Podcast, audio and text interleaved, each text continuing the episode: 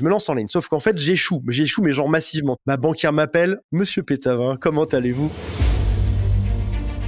Bienvenue sur Développement Royal, le podcast dédié au business, au web et au lifestyle. Avec l'ambition de vous accompagner pour vous aider à vous épanouir et à vous développer. Dans cet épisode, je reçois Antoine Peytavin. À 44 ans, Antoine est un serial entrepreneur qui possède notamment le site je récupère mon ex.com. Doté d'un grand sens de l'humour et champion de la digression, il s'est amusé à sortir du cadre du podcast tout au long de l'épisode et à semer des appels à l'action ludiques et loufoques. Je vous souhaite une bonne écoute, soyez bien attentifs à cet épisode plein de surprises. Bonjour et merci Antoine d'avoir accepté l'invitation pour le podcast Développement Royal. Euh, moi, je t'avais, euh, alors je t'avais découvert indirectement. J'avais déjà d'abord vu ton site internet. Je savais pas au départ que c'était toi derrière. Et puis ensuite, euh, plus récemment avec les réseaux sociaux, je t'avais redécouvert, on va dire. mais je vais laisser te présenter succinctement et puis on reviendra un petit peu sur ton parcours. Eh ben, c'est moi qui te remercie de m'avoir invité. Déjà, quel bonheur, quel plaisir. Euh, je m'appelle Antoine Pétavin, j'ai 44 ans. Je, euh, mes amis disent de moi, Antoine, c'est difficile de savoir ce que tu fais dans la vie, mais c'est très simple au final. Et euh, je fais beaucoup de choses. C'est ça, ça qu'il faut savoir. Je fais beaucoup de choses, mais ça a toujours un sens en fait. Dans ma tête, ça a un sens. Quand j'étais jeune, je cherchais une colocation à Paris. J'ai créé un site qui s'appelait colocation.fr. Après ça, j'ai cherché euh, à me trouver une amoureuse. J'ai lancé un guide de séduction pour m'auto à séduire. Un peu plus tard, j'ai, je me suis mis en couple et j'ai découvert que j'avais des soucis de couple, que c'était compliqué. Donc j'ai créé euh, un site qui s'appelle je récupère mon ex.com qui permet de, bah voilà, si on a un souci de couple, de le résoudre, de récupérer son ex. Euh, aujourd'hui, j'apprends aux entrepreneurs à entreprendre euh, parce que j'adore l'entrepreneuriat et probablement que dans, que dans 20 ans, j'apprendrai comment résoudre son mal de dos quand on est à la retraite ou comment être un retraité heureux. donc voilà, j'ai des produits qui suivent ma vie en fait. C'est ça le truc et, et j'ai un plaisir dingue et monstrueux à, ce que tout ce que je fais suive ma vie au quotidien. Super introduction. J'ai lancé un projet qui est dingue. Oh, faut, faut que je t'en parle. J'ai lancé un projet qui est dingue. Ça va t'intéresser sur les humoristes en ce moment-là. Les humoristes. Eh bien, effectivement, ça part. Euh, c'est le moins qu'on puisse dire. Et moi qui pensais être parfois un peu dispersé, je crois que j'ai trouvé mon maître à penser. et c'est dispersé vu d'extérieur, mais à l'intérieur, il y a, y a, un fondement. Il y a quelque part dans mon cerveau, il y a un fondement. Le, le machin est Non, mais je sais, il y a toujours une ramification. C'est un peu, tu sais, le. Je fais une, je fais une digression, mais tu te rappelles quand on était euh, môme et qu'il y avait, euh, euh, je sais pas, dans un Picsou magazine, ça ou un truc comme ça, tu sais, t'avais le les points fléchés où tu devais suivre un parcours euh, sinueux, mais à la fin, t'arrivais. Voilà, c'est un peu ça. Euh, on va revenir un peu sur le sur l'origine de ton parcours. J'aime bien le faire pour les pour les auditeurs pour pour voir un petit peu se faire des analyses, des comparaisons, tu vois, de parcours de vie, etc. T'as commencé où Enfin, tu viens de quel euh, est un peu ta, ton, tes fondations en fait Quel était ton parcours quand tu étais enfant, adolescent et... J'ai démarré moi, je suis issu d'une famille euh, de, salariés. J'avais une mère euh, qui était un stit et un père qui était employé à la banque et pour qui le salariat c'était tout dans la vie. Il fallait s'y dédier et avoir une bonne situation, euh, après ça avoir un bon salaire et après ça faire ses heures et surtout pas plus. Enfin, c'était ça à peu près. C'est pas du tout une critique et je respecte totalement cette vision de la vie. Hein. C'était le, fondement même de la chose et je suis parti là-dessus. J'ai fait des, des études d'ingénieur. Euh, je suis sorti diplômé. J'étais travaillé chez SFR, euh, Orange, Bouygues, etc. Et puis, au bout de trois ans patatras, je réalise que que j'ai je n'ai aucune compétence pour euh, suivre les projets de quelqu'un d'autre. Je ne suis pas bon pour réaliser les projets de quelqu'un d'autre. Je suis pas bon pour réaliser les projets de mon patron qui me demande de faire des choses, de mon chef d'équipe pour suivre quelque chose dans lesquels je crois pas forcément. Je suis pas bon pour euh, rendre Bouygues et SFR. Et alors, je suis désolé à tous mes patrons qui m'écoutent. Je suis pas bon pour me dire que Bouygues fera plus 20% de chiffre d'affaires. Ça, ça me concerne pas. J'ai l'impression d'une part de ne pas impacter les gens euh, de la bonne manière et d'autre part que ben, la manière dont c'est fait n'est pas celle que moi j'aurais utilisée. Et, euh, je me dirige en, douceur vers l'entrepreneuriat en lançant mes propres sites web, en, faisant des pages. J'ai un, plaisir monstrueux à, pouvoir créer des, pages que des gens voient immédiatement en fait. De, publier un petit site, quelques pages HTML et que les gens le voient, qu'il y ait de l'interaction, je trouve ça génial. Et je me dis que c'est le commerce du futur. Et ça, c'était il, il y a 20 ans. Quoi. Et je suis tombé amoureux de ça euh, immédiatement. Et ça, ça alors je, retrace un peu le parcours. Quand tu, quand tu débutes ta vie euh, professionnelle, hein, on, je, on, passe un peu euh, toute la partie petite enfance, etc. Même si peut-être on fera des incursions pour comprendre un peu si tu as eu des, des, inspirations ou des choses comme ça, ça peut toujours être intéressant. Euh, quand tu arrives en fait à sortir de ton cursus, donc déjà tu es dans quelle région et on est en quelle année quoi globalement quand tu débutes ta vie active? Je viens de Metz. Je viens de Metz. Euh je viens de Metz, mais c'est pas très intéressant. Attends, il faut que je te raconte, j'ai une histoire. Oh, puis moi, il faut que je te raconte une histoire qui est dingue, mais, juste après, il faut que les gens restent en ligne. Je vais te raconter un truc qui est juste incroyable qui m'arrive. Ça m'est arrivé il y a une demi-heure là, et qui a un rapport avec mon histoire aussi. Attends, je, te, je, te, fais le truc simple. Le mec fait le, mec fait le teasing. tu sais que t'es le premier qui respecte pas la structure du podcast. C'est énorme. ce sera le, le, le, ce sera pas le podcast le plus écouté, mais ce sera le, pour ceux qui raisonnent, ce sera le plus passionnant. C'est un truc de, c'est une révélation. Tout, tu sais, des fois, genre dans ta tête, t'as des éléments et tout d'un coup tout se connecte en même temps. Tu as fait le rapport entre un truc que tu as vécu il y a 10 ans, 5 ans, 3 euh, ans et il y a 10 minutes. Tu comprends un truc en fait et dans ta tête, il y, a, toute la structure qui vient changer. Je t'explique. Je, euh, je, je viens de Metz et, euh, je, et je me lance, donc je fais mes études, je deviens ingénieur, patati patata, je me trouve un job qui était bien payé en plus pour, pour, pour bosser 8 heures par jour. Et je trouve que ça n'a pas de sens et je me lance en ligne. Sauf qu'en fait, j'échoue. J'échoue, mais genre massivement. Tu vois, tout ce que je lance échoue. Et j'ai ma, ma, banquière qui m'appelle et qui me dit Antoine Pétavin, il y a un souci avec votre compte bancaire. Je fais ah bon? Vous avez perdu les accès? Et fait non pas du tout. Euh, elle me dit vous êtes à moins 1990 euros sur votre compte bancaire et votre votre découvert ne peut aller que jusqu'à moins 2000. Donc dans 30 euros c'est foutu en fait. Vous allez passer fichier Banque de France, etc. Et je me dis bon bah c'est pas grave, il doit y avoir une, enfin tu vois, il doit y avoir une solution. Et en fait on est le 6 du mois et j'ai mon salaire que le 30 du mois, donc je comprends qu'il y a un problème. Et en fait tu peux il est capable, ton cerveau, tu sais, les gens disent toujours, ouais, il faut, il faut jamais être guidé par la peur. Je, t'assure quelque chose. Quand tu es guidé par la peur, ton cerveau va super vite. C'est peut-être pas le meilleur des moteurs, mais c'est un moteur qui existe. Donc, la guidée par la peur, je me défonce dans tous les sens et je découvre qu'il y a des communautés de séducteurs américains qui donnent des conseils en ligne sur des forums. Je vais m'en inspirer un peu, je regarde un peu ce qui est dit, je récupère quelques conseils, je les adapte au marché français. Je sors un livre qui s'appelle Caser en une semaine que j'écris réellement en une semaine. Donc j'écris en une semaine un livre qui s'appelle Quasi en une semaine, un guide de séduction pour les hommes qui veulent trouver la femme de leur vie. Et euh, j'envoie ça à 20 maisons d'édition. Attends, parce que la suite de l'histoire va, se relier après ça, tu vois. On part de loin, mais ça va se relier. J'envoie ce livre à 20 maisons d'édition qui me répondent lorsqu'elles sont gentilles de me répondre, qui me répondent, Monsieur Pétavin, votre style est un peu léger, votre truc ne passe pas. Et je me dis, ben, quitte à avoir bossé pour faire ça, je vais le mettre en vente en PDF, je vais vendre ça à 15 balles et ça me fera un peu d'argent de poche pour aller dîner avec ma copine au restaurant, tu vois. Pas du tout pour rembourser le, pas, pour enflouer ton compte qui est dans les abysses. J'étais j'étais jeune et inconscient, je m'en foutais, ouais, j'étais euh, totalement euh, déconnecté. Je sens que la chute va nous plaire. Et, Attends, mais ça arrive. Et donc, euh, je, je mets, je mets ce, ce, PDF en ligne à 15 euros. J'en vends 1000 le premier mois. 1000. Donc, c'est-à-dire, enfin, moi, je pensais juste en vendre 3, tu vois, pour me payer un resto à, à, à 70 balles. J'en vends 1000. Donc, 15 000 euros de gain. Ma banquière m'appelle, un autre ton. Monsieur Pétavin, comment allez-vous? J'espère que vous passez une bonne journée aujourd'hui.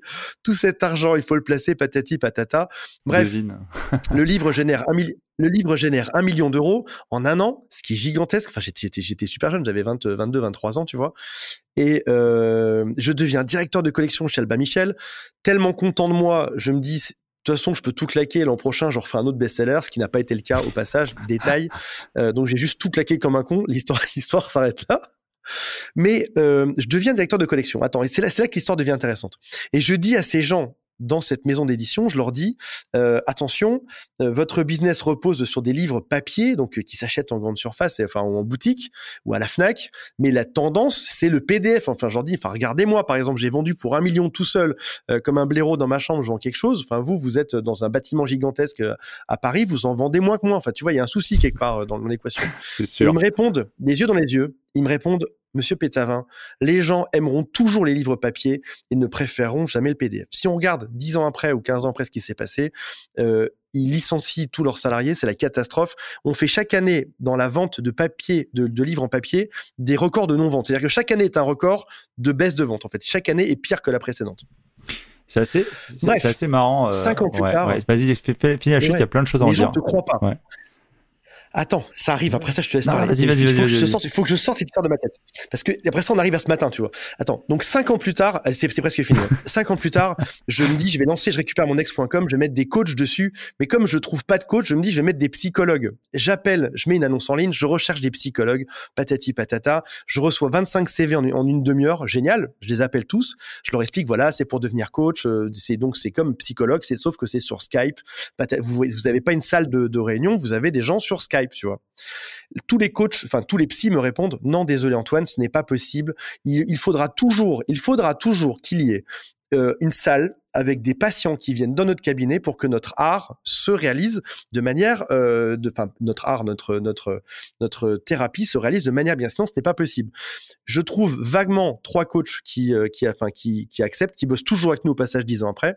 Et, aujourd'hui, si on regarde bien le marché de la, psychologie, mais c'est la catastrophe. Enfin, la plupart des gens, des, des psychologues, ce, ce n'ont pas de salaire. Ils ont vaguement, enfin, je dis ça, j'adore les psys, hein, c'est c'est pas un jugement, mais si on regarde le marché, le, le salaire moyen d'un psy aujourd'hui, c'est la catastrophe, quoi. Non, mais on comprend. et avec le Covid, on que tu les aimes parce moment, que. je sais pas quand sera publié l'interview. On comprend que tu les aimes parce qu'avec un, un, un, cerveau euh, fulminant comme le tien, ça doit effectivement de temps en temps. Non, mais je les rends, non, mais je les rends fous en même temps quand je leur parle. et donc, et donc, euh, et aujourd'hui, avec le Covid, c'est c'est des gens qui ne peuvent même plus pratiquer. Là, on voit des, succès d'applications comme Care, Q-A-R-E, c'est une application smartphone qui cartonne, qui fait de la pub à la télé, parce que tu peux avoir un psy, un docteur, un généraliste en, en, en 30 secondes sur ton téléphone. Alors oui, ça remplace pas, oui, c'est sûr, c'est sûr que ça remplace pas une application, machin, bien sûr, ça remplace pas. Bien sûr qu'un PDF remplacera jamais le bonheur que tu as d'avoir un livre papier dans les mains. Ça remplace jamais. Attends, on en arrive à l'histoire de, ce matin. Je décide et hier soir, on est, on est dans, dans un apéro avec euh, Jean Rivière, Antoine BM euh, et, et d'autres euh, au, bout de, au bout de cinq bières. Et on se dit, il faudrait qu'il y ait des humoristes qui viennent faire rire les gens pendant le, pendant le confinement, en fait. Et, on, et je leur dis, je, vais, je vous lance un défi. Je vais trouver 30 humoristes qui vont venir faire des spectacles en ligne pendant les 30 jours qui restent de confinement. L'idée est plutôt bonne ou pas? Oui, oui, bah moi, j'applaudis je, je, je, des deux mains. J'appelle ces gens. pourquoi pas Pourquoi pas Vas-y, si, si fonce. Si jamais tu as bien suivi le début de l'histoire, devine quelle est la suite de cette histoire. Devine quelle est la suite. Eh ben, t'appelles. Euh, alors, attends, attends, me dis pas, me dis pas, me dis pas, j'essaie de deviner. Euh, j'appelle, euh, t'appelles le 30 mecs, en fait, envoie des mails, en fait, un peu comme t'as fait pour les psys. Les mecs te disent, non, mais écoute, euh, Antoine, c'est pas possible, le spectacle, tu comprends, c'est dans une salle, les salles sont fermées, etc., etc. Ou alors, ou alors, t'en as quand même, dans, t'en as quand même qui disent, ouais, ok, t'as raison, c'est une super bonne idée parce que t'as quand même des mecs, je pense qu'ils sont un peu, entre, à la fois altruistes, à la fois innovants, etc. Donc t'as quand même des mecs qui doivent, qui se sont dit, ouais, bah, aucun. Oh. J'en ai aucun. J'en ai appelé 30 aucun des 30 n'a accepté. Ils m'ont tous dit, l'humour, c'est quelque chose qui se pratique dans une salle. Ils m'ont dit, Antoine, tu comprends bien, si on n'entend pas les rires des gens en face, si on les voit pas, s'il n'y a pas une ambiance calfeutrée et des sièges, ça marchera jamais. Et oui, ils ont raison. Bien sûr qu'ils ont raison. Rien ne remplace une salle. Mais si tu si, t'es pas capable de t'adapter, si t'es pas capable de changer un peu et ton fonctionnement, si tu restes dans, dans le passé, au bout d'un moment, enfin, le, le web, qu'on se mette d'accord, le web est un rouleau compresseur, en fait. C'est pas genre que tu as le choix de faire avec ou sans, c'est que le machin va venir te, te déglinguer toute une industrie si jamais tu, tu, prends pas le train en marche, ou alors ce sera ton meilleur, ton meilleur allié. Aujourd'hui, admettons, tu es humoriste. moi, je suis pas humoriste, mais admettons, tu es humoriste. Aujourd'hui, tu, tu, peux te dire, par exemple, le confinement, c'est la meilleure chose au monde qui soit arrivée pour me lancer comme humoriste. Je peux, par exemple, alors un humoriste aurait pu se dire, voilà ce que je vais faire. Je vais faire pendant 30 jours, comme l'idée d'Antoine Pétavin, je vais faire pendant 30 jours des, des Open du rire ou des Open du confinement, j'en sais rien. Je vais récupérer gratuitement euh, des humoristes qui seront là pour la bonne cause. Je vais récupérer tous les emails des gens qui vont venir participer à toutes ces soirées et on fera ça sur Zoom ou sur Skype ou sur n'importe euh, ou sur euh, Webinar enfin j'en sais rien, ou sur YouTube. On va récupérer tous les emails des gens et, et donc non seulement je vais aider les gens aujourd'hui à être plus heureux, je vais permettre à des humoristes d'être mis en avant, je vais récupérer des emails et donc j'ai profité de, de, tout ce système, j'ai profité de la crise, j'ai aidé des gens et ça m'a aidé moi-même. Mais les gens ne sont pas capables parce que la plupart des gens, 99% des gens, ont encore la tête dans le passé. Et oui, euh, Bedos à l'époque faisait des salles de spectacle, bien sûr, et c'était plus drôle. Mais charge, charge à nous aujourd'hui de tout réinventer. Et ça me rend triste en fait de voir ces humoristes qui ont peur du jugement, qui ont peur de pas avoir de retour, qui sont même pas prêts à essayer en fait. Ils sont même, les gens ne sont pas prêts à essayer. T'auras beau leur dire, et les, mais même encore aujourd'hui, les psys, tu leur en reparles, ils te diront non, les séances de psy, c'est en cabinet. Ils sont même pas prêts à donner leur chance à se réinventer parce que le poids de ce qu'on leur a appris est trop. Et c'est ça qui me révolte. Le poids de l'enseignement a été trop lourd pour ces gens-là. Et ils ne sont pas capables de. Et moi, ça me révolte. J'ai envie de, de, de, crier, je sais pas où de chanter. Non, mais il y a, y a, y a, y a je rebondis sur ce que tu dis. Il y, a, plein de choses intéressantes. Je vais essayer à grande peine, je crois, sur cet épisode de je te parler maintenant. Je, laisse parler je vais essayer de recadrer le truc. Non, mais c'est hyper intéressant ce que tu dis et, et c'est, je suis, je suis, je suis partant pour pas faire des, des, épisodes toujours linéaires et toujours bornés, etc. Même si j'essaie d'avoir une trame pour que c'est vrai que les, les auditeurs ont souvent des peut-être des questions récurrentes si tu veux. Donc on essaie de, de, garder une forme de trame pour pas être linéaire, mais plutôt pour pouvoir. Euh, c'est dommage si tu veux d'avoir certains invités puis pas poser certaines questions qui après tu après coup tu te dis putain merde c'est con, j'aurais bien aimé lui demander telle question, tu vois. Euh, juste pour rebondir sur cet épisode et sur cette histoire, je trouve ça vraiment euh, vraiment chouette comme comme idée, comme comme concept de plateforme, euh, crise ou pas crise d'ailleurs. Ce que ce que je vois comme euh, objection à faire, non pas du côté de la plateforme en elle-même, mais du côté pour donner de l'eau au moulin de ceux qui t'ont dit non, tu vois. Si je me fais l'avocat du diable en quelque sorte, c'est que j'avais lu sur les, je, je, repense, je repense comme ça un humoriste. Moi, j'ai fait des pour mes vidéos YouTube, pour mes prochaines vidéos de YouTube, je me suis essayé, tu vois, à la à l'art de la comédie. Il y a des fois, t'as envie de péter, des, enfin, tu fais des vidéos, t'as envie de, tu sais, les les scènes cachées, les, les, les scènes que tu ne publies pas, mais tu t'es craqué devant le truc parce que t'as voulu te faire plaisir ou wow, tu t'es chanté, tu t'es chanté une chanson, tu sais, tu fais un test de micro, puis tu, tu te mets à chanter, je sais pas du Johnny, tu vois, et tu dis non, mais je vais pas le mettre quand même. Et là, en fait, tu dis, bah tiens, je vais le mettre, ça a l'air rigolo. Donc, bref, il y aura ça. Je, tease aussi, tu vois, les prochaines vidéos YouTube, je pense mettre des trucs comme ça. Et, euh, moi, j'ai rien à perdre. Si tu veux, le ridicule tu plus, enfin, normalement, en principe, depuis 1789, grosso modo, tu vois, euh, l'humour. Euh, je me rappelle d'un film comme ça, je crois, je sais plus dans quel film c'était, où il dit, ça, ça c'est justement un film sur, on va dire, période pré-révolution. Et, mais du côté des humoristes connus, établis, qui ont une, on va dire, un, un public, etc., le le risque de bad buzz, tu sais, le risque que ta blague fasse un plat, que ton passage sur un truc comme ça, une antenne libre, euh, n'ait pas Mais fonctionné. Et les mecs, en fait, re ressassent énormément des sketchs, des spectacles, des trucs. Et je me rappelle d'avoir lu ou entendu ou, ou, vu une histoire à propos de. Euh, c'était De Funès, De Funès qui testait en fait ses sketchs, ses blagues, ses répliques euh, sur euh, sur sa famille en fait, sur ses proches dans un premier temps. Et donc, euh, alors tu me diras, ils ont toujours la possibilité de, de, tester le truc, tu vois, d'écrire en catastrophe et puis de se dire, bah ok, moi je passe vendredi, on est lundi, je prépare un truc pour mon passage, pour mon pour mon prime entre guillemets de vendredi. Ça ça me semble pas déconnant de d'imaginer un truc dans ce, on leur on leur demande pas forcément d'arriver, boum, hop et d'être drôle dans dans la, dans la minute. Bien sûr. Donc c'est le pendant de ça. C'est-à-dire d'un côté, je pense qu'ils ont peur de, de, pas, de, pas, de pas réussir cette transition et donc de se dire bah je, je risque de me discréditer comment ça se passe pendant l'après crise parce que bon ça c'est ça. On espère que ça soit quand même que transitoire. Euh, mais voilà. Alors je, je leur jette pas la pierre. Je vous jette pas la pierre Pierre.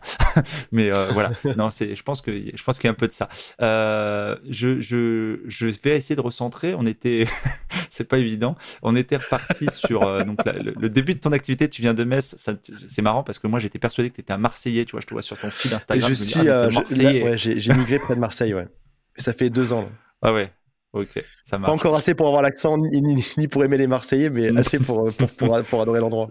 Je vous aime les Marseillais. Ça marche. Même. Je dis ça. Euh, juste pour clôturer cette histoire de plateforme, alors les gens verront sortir le podcast euh, peut-être dans un mois, ils diront euh, mais attends mais la plateforme n'existe toujours pas, tu, tu, vas faire un truc, tu vas proposer à des artistes amateurs de venir se produire, on, on, fait un truc, on coupe tout de suite le podcast et on va faire la plateforme tous les deux, comment ça se passe en fait? La plateforme du rire. La plateforme, il faut le faire, il faut le faire, c'est une évidence. Après ça, il y a beaucoup de projets à faire sur Terre. Je sais pas s'il faut que je me lance dedans aujourd'hui, mais... C'est ça. Je sais pas, on lance ça ensemble ou pas? Dis-moi. Ouais. Enfin, il faut s'appeler Musk. Dites-nous dites en commentaire s'il faut, faut lancer ça. Il y a des commentaires sous ton podcast ou comment ça se passe? C'est pas en live. Alors oui, il y a des commentaires sur le podcast. Les gens peuvent s'exprimer sur les différentes plateformes puisque le podcast est disponible sur à peu près toutes les plateformes possibles et, ben voilà. et imaginables. S'il en manque une, d'ailleurs, mettez-moi en commentaire que je mette sur la plateforme. Mais euh, et puis de toute façon, on diffuse aussi derrière. On, on copie l'épisode sur YouTube, donc il est disponible sur YouTube, donc également commentaires, plus le Patreon, plus enfin voilà, les gens qui veulent échanger, communiquer et partager, il y a toujours possibilité de s'exprimer. Donc, et je les invite à le faire d'ailleurs. Eh ben, dites-nous en commentaire, est-ce qu'on doit le lancer? Est-ce qu'il faut qu'on s'associe pour lancer la plateforme du rire, les open, les open du confinement, les confinements du rire, euh, aux, aux, confins du rire, euh, quelque chose comme ça? Dites-nous en commentaire, ça me fera plaisir de savoir. Ouais, ou tout simplement, euh, tu sais, c'est terrible. Tu, tu parlais d'aider les gens. Euh, moi, ma femme est pharmacien, tu vois, je l'ai pas dit sur le podcast, j'ai pas eu l'occasion de le dire. Et récemment, elle me disait que voilà, que tout ce qui était ministère de la santé leur avait dit de détecter les violences intrafamiliales. Il y a, il y a également un mec, je crois, qui présente sur sur France 2, je me rappelle plus son nom, son nom ne revient pas, c'est dommage. C'est un, un, comment dire, un, homme de télé français euh, qui anime une émission et qui, qui faisait, j'ai vu une publication récemment où il parlait du 119, tu sais, le numéro sur les violences faites aux enfants. Euh, je pense qu'effectivement, tu as raison de, de, souligner que dans une période un peu comme la nôtre, si euh, il y avait l'occasion de, de, plus facilement de rire, de, de faire autre chose que, que, que de se mettre une, se mettre une murge le soir peut-être qu'effectivement, s'il y avait d'autres alternatives, il y aurait peut-être effectivement moins de violences faites euh, aux enfants, moins de violences faites aux femmes, etc. Et c'est pour ça que je salue ce genre d'initiative et je pense que les gens qui t'ont refusé auraient peut-être aussi dû se poser la question de cet angle-là, de se dire pas, forcément qu'est-ce que ça va m'apporter, mais qu'est-ce que je peux apporter, tu vois. Et une règle que je cite souvent, qui est la règle numéro, je crois, 7 d'Arnold ou 6 d'Arnold, qui est Do something for your community. Tu vois, une des règles qu'il a énoncées, j'aime bien le personnage, ça peut faire rire, hein, parce qu'il a fait Conan le barbare, mais enfin, il est quand même gouvernateur, et puis il a une carrière en, que je considère comme une, étoile, une carrière en étoile filante. Euh, J'admire beaucoup le parcours, il a fait une belle bio. Euh, donc je pense que les gens se posent pas toujours la question de savoir qu'est-ce qu'ils peuvent euh, faire aussi pour les autres, tu vois, sans forcément... Euh, attendre un énorme retour sur investissement. Il a, il a une biographie euh, Schwarzenegger qui est, euh, qui, qui est géniale, gigantissime. Je sais pas si tu l'as lu. Sa biographie, euh, voilà. C'est un, c'est vraiment il y a assez peu de gens. Enfin, aujourd'hui, je, suis content de ma vie et je pense que ça se mesure parce que c'est le, c'est, est-ce que tu aimerais avoir la vie de quelqu'un d'autre ou pas? Et Je suis très heureux de ma vie. Il y a juste deux, trois personnes avec qui j'aurais aimé échanger. Typiquement Schwarzenegger qui a réussi quand même à être Mister Univers, qui a réussi à être un acteur de, de, blockbuster, qui a réussi à être gouverneur. Il a une carrière qui est, qui est le mec qui, qui est hallucinante, hallucinante. Marie-Anne Kennedy aussi. Il est incroyable. Ouais, bref. Bon, euh, revenons-en à nos moutons. On verra ce que nous disent les, gens s'y mettent des commentaires. Euh, donc, euh, tu, tu, es, tu disais que donc, quand tu as commencé ton activité professionnelle, tu as dès le début en fait commencé assez rapidement à faire des pages. Euh, je te demandais dans quelle, du à peu près c'était quelles années en fait, parce que bon, je situe un peu les bulles internet, etc. À l'époque, tu faisais quoi? Tu faisais, euh, c'était en quelle année que tu as commencé un peu à, faire tout ça? C'était il, y a, il y a 20 ans. Il y a 20 ans, c'était en 2000. C'était à peu près en 2000 que j'ai commencé. Euh, j'ai balbutié avec des, pages. Au début, on tapait tout seul nos, nos pages HTML. Après ça, après ça, il y a eu WordPress qui a débarqué. Après ça, il y avait des éditeurs de texte, mais moi non, mais j'ai vécu le truc de A à Z. Non, mais il m'appelle le dinosaure. J'ai 44 ans, mais il m'appelle le dinosaure, les mecs sur le web. C'est bien. C'est bien. j'ai tout vécu. J'ai tout vécu. J'ai tout vécu. Quel a été le, le temps avant que tu switches complètement en fait et que tu quittes les jobs euh, salariés classiques, euh, tu te rappelles quel âge tu avais quand tu quand as fini par complètement te consacrer à tes activités euh, accessoires qui sont devenues tes activités principales Comment été la transition? J'ai, été beaucoup inspiré à l'époque par le, best-seller de l'époque qui était La semaine de 4 heures, qui, est déjà âgé aujourd'hui, qui doit dater de 2003-2004, qui conseillait quelque chose qui était, qui était très chouette, c'était de d'abord commencer par bosser de chez soi quelques heures le soir ou le week-end. Après ça, de se prendre un jour dans la semaine euh, off. Donc passer par exemple ce qui s'appelle du 4-5e, où tu ne bosses que 4 jours sur 5 et euh, tu par exemple tous les vendredis tu bosses pour toi. Après ça, je suis passé donc j'ai fait du 4 5e pendant euh, euh, un an ou deux. Après ça, je suis passé à mi-temps, à mi-temps pendant encore encore un an. Et après ça, je me suis lancé à mon compte. Mais ça a vraiment été fait en biseau, de manière extrêmement progressive. Et ma fille, ma fille venait tout juste de naître. Ma fille qui a qui a 11 ans ou 12 ans, 11 ans. Elle est venue tout juste de naître lorsque lorsque je me suis lancé à temps plein à mon compte, où j'ai tout lâché. Ouais. Quand, quand j'ai eu assez de revenus du web pour pouvoir me mettre à mon compte. Mais ça a été un stress. J'ai quand même euh, mal dormi pendant, pendant quelques semaines euh, avant d'être rassuré. Je pense qu'on on, conserve toujours ce stress. Même 20 ans après, on a toujours ce petit stress de savoir que ça peut s'arrêter un jour. Ouais. C'est hyper intéressant parce que tu vois, c'était un peu l'ambition, euh, enfin une des ambitions de ce, podcast, hein. c'était de justement lier ce que je dis souvent aux gens et que je t'ai dit en, off avant l'enregistrement, c'est de montrer aux gens en fait le, le parcours. Souvent, on, on, voit le résultat à l'instant T d'une personne et on a du mal en fait pour les gens qui aspirent éventuellement à faire des changements Aujourd'hui, on parle beaucoup, et puis euh, cette période de confinement va encore accélérer le phénomène de, remise en question du statu quo, tu vois, de se dire est-ce que mon job est épanouissant euh, Tu sais, il y a le fameux bouquin qui a fait un carton qui est euh, le deuxième jour, enfin, je, vais, je vais paraphraser le titre, excusez-moi, je m'excuse pour l'auteur, mais qui est le, deuxième jour de ma vie commence, le jour où tu réalises, tu sais, que tu en as. et c'est intéressant parce qu'en fait, c'était un best-seller alors que c'est une fiction qui parle justement de la, nana qui avait abandonné son rêve de, de travailler dans, dans la, je crois, dans le textile, dans la, dans la confection, et qui reprend ce truc-là en ayant, en suivant un mentor et, tout un parcours initiatique. Et donc, on voit des gens comme toi qui ont, voilà, qui ont un profil, qui aujourd'hui s'éclatent dans ce qu'ils font, et on se dit, bah, ok, mais comment il a fait Antoine pour passer d'une carrière où il était prédestiné à être salarié, puis à faire son, à sa retraite quand, on ne sait pas parce que la retraite ça change tout le temps, c'est un curseur à géométrie variable, faire un pot de départ avec tous ses collègues, etc. Si s'il a la chance d'arriver jusque là, évidemment. Euh, et finalement, tu as, pris une autre voie et on, cette voie elle fait souvent peur, tu vois. Moi, je, je, fais partie de ces gens qui ont un, un chemin un peu, euh, de, dans, on va dire sur les rails, euh, un profil fonctionnaire et tu te dis, t'aspires à faire des changements, mais effectivement, il y a cette espèce, de point d'équilibre. Et je demande souvent aux gens si c'est une rupture, c'est d'un coup, genre, euh, le mec a failli passer, il se dit, ok, c'est plus possible, euh, j'ai vu la mort en face, hop, je, je, je, fais un virage à 180. Toi, en l'occurrence, euh, c'était plutôt, voilà, par étapes, parce qu'en plus, tu avais la naissance de ta fille, tu avais, voilà, d'autres choses. En plus. Ouais. Et donc, euh, donc du coup, ça s'est fait par étapes. Et tu as préparé financièrement le truc? Tu avais économisé un an de salaire? Avais, Tu t'étais mis une, forme de sécurité? Non, non, pas du tout. J'avais, je vais avoir, euh, non, non, je vais avoir un mois ou deux de salaire euh, dispo pour la suite. je, mais ça s'est fait vraiment en douceur. Il y a, j'ai, des amis qui me disent, je ne suis pas capable de lancer mon activité si je ne quitte pas celle d'avant. et chose que j'entends et que je comprends totalement. D'un autre côté, je remarque que j'ai, enfin moi par exemple pour créer, pour euh, créer quelque chose de solide, pour créer, pour trouver des idées, pour, admettons par exemple, je, je quitte tout aujourd'hui pour lancer les, les Open du rire, tu vois. Si jamais je me lance là-dedans, je vais être stressé par les finances que j'ai pour tenir, le stress que j'ai de pas savoir si le projet marchera ou pas, euh, et du coup, je risque de faire des mauvais choix derrière. C'est-à-dire que je risque de me tromper sur ce que je vais créer ensuite.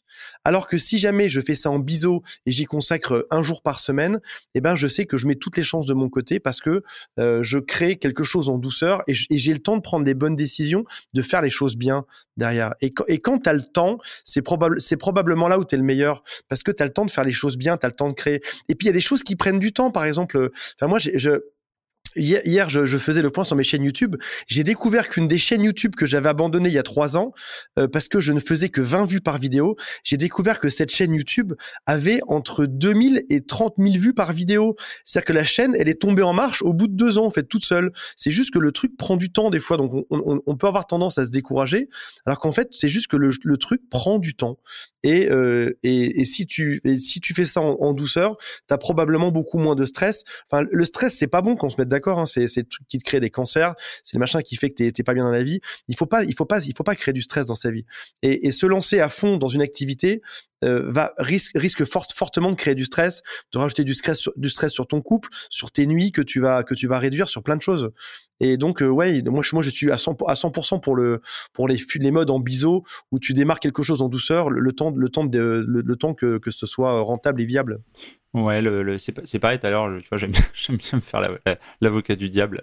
Euh, il y a aussi le, aussi le contre-coup, tu vois. Euh, moi, je suis assez favorable à ce, ce mode de fonctionnement, hein, c'est comme ça que je fonctionne. Mais je sais que ce qui m'est parfois objecté, c'est de dire le manque de focus, tu vois, le, le dire, ouais, mais tu vois, en fait, il y a un épuisement quand tu te lances dans un projet, tu vois, il y a, je sais que quand tu fais un truc et que tu as une satisfaction, je, je, cite souvent cet exemple quand j'avais lancé un, site e-commerce, tu vois, tu, je monte le truc, je monte un Shopify, je fais le truc, machin, pendant une semaine, je me consacre à fond dessus. Et là, je vois première vente, tu vois, première vente avec une pub Facebook qui tourne et tout ça, et première vente euh, était rentable en plus. dès le début, j'étais rentable. Je voyais des mecs sur des forums, ils étaient depuis six mois, ils faisaient pas une thune. Moi, première semaine, je fais de la thune, tu vois. Je me dis, là, il se passe, ouais, dans ma tête, il se passe un truc. Je me dis, waouh, c'est énorme, etc. C'est comme les vidéos YouTube. Alors, je, cite l'exemple.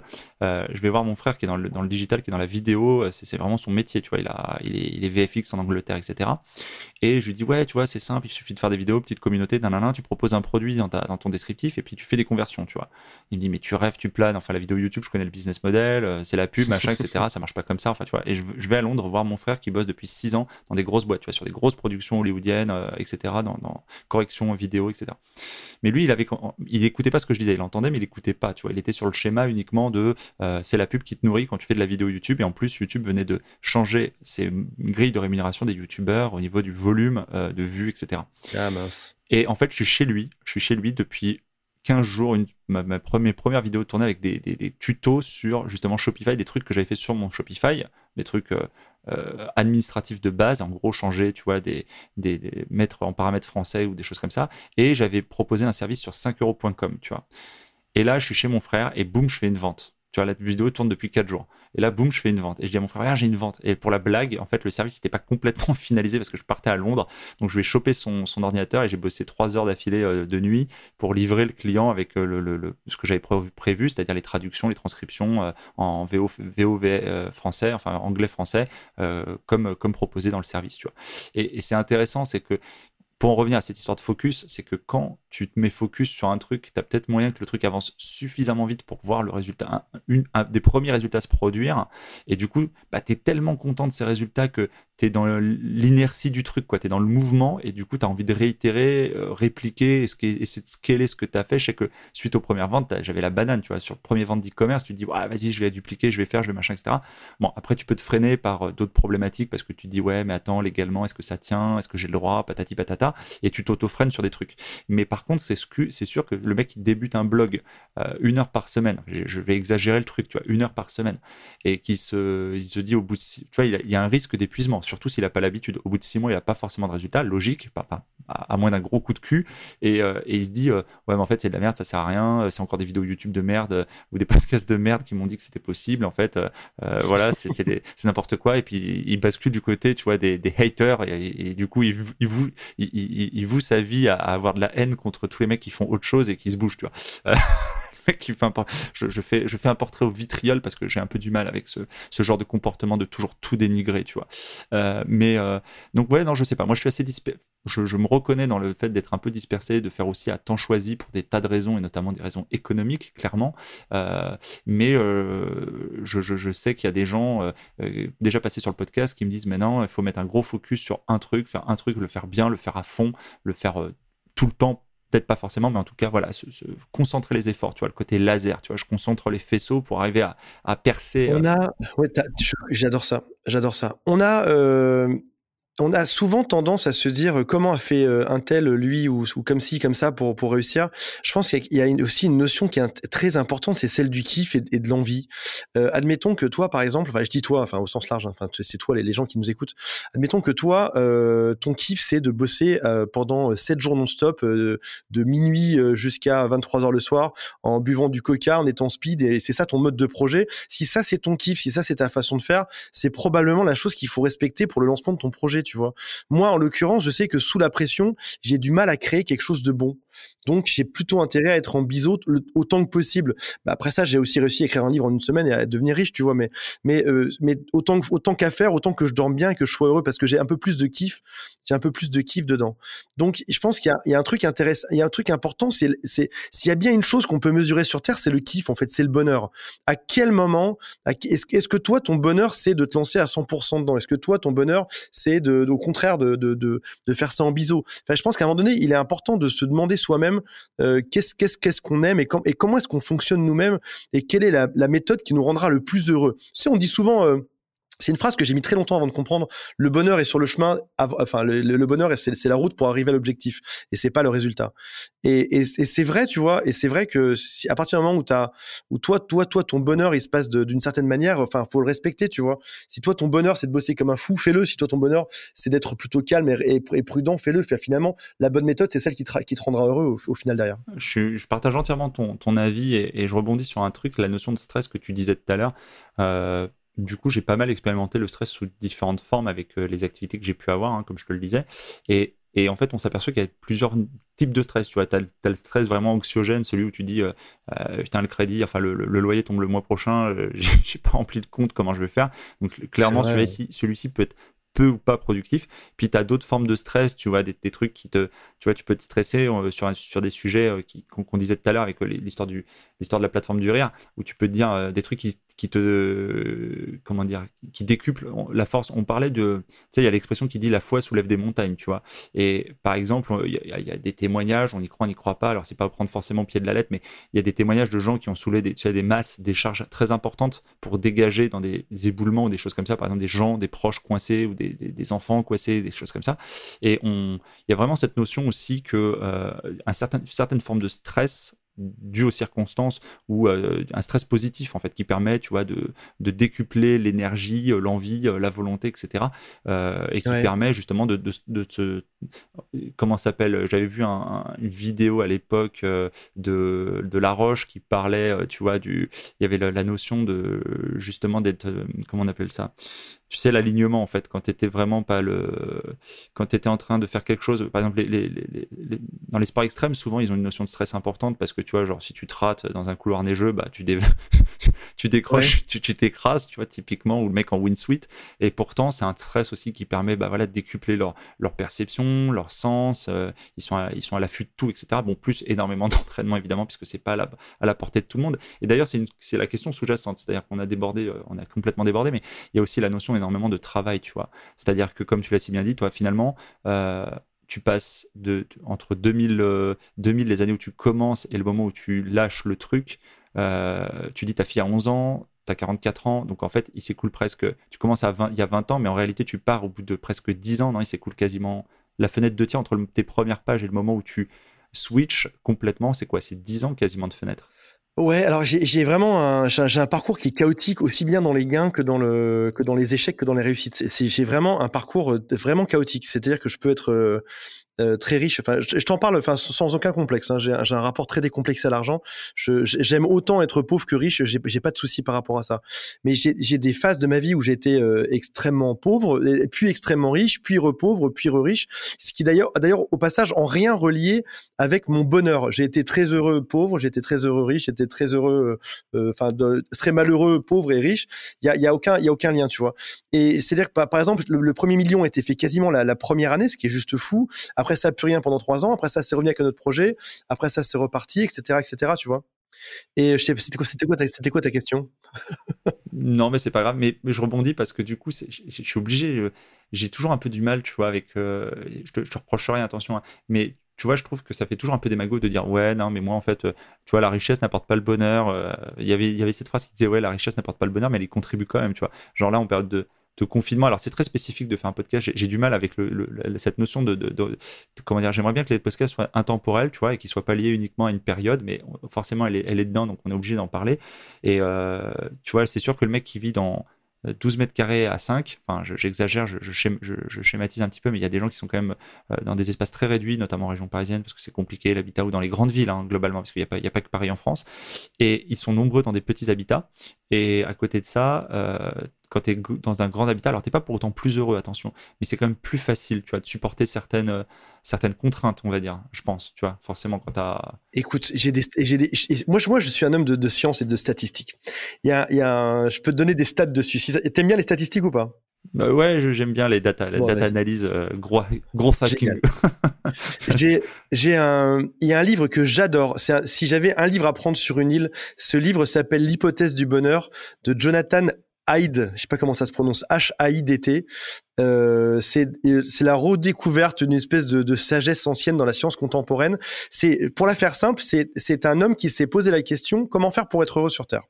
Et euh, plutôt que d'inventer un truc, d'inventer une, secte, une je sais pas, ou de, enfin tu vois, de, de, devenir un gourou de quelque chose, il a été faire des études et des statistiques. C'est-à-dire, par exemple, combien faut-il avoir d'amis pour être heureux? Est-ce que est-ce que le fait d'avoir des amis influe Oui, non? Est-ce qu'il faut en avoir peu? Est-ce qu'il faut en avoir 10, 20, 30 ou 300 est-ce qu'il y a un chiffre? Est-ce qu'on peut le savoir? Et donc, il est parti à la, recherche de toutes tes études qui te cherchent. Combien faut-il d'amis pour être heureux sur Terre? Et donc, tu as huit pages qui sont dédiées à ça. Mais après ça, il y a d'autres choses. Il y a par exemple, euh, faut-il être, euh, faut-il être croyant? Faut-il être en couple? Faut-il avoir des enfants?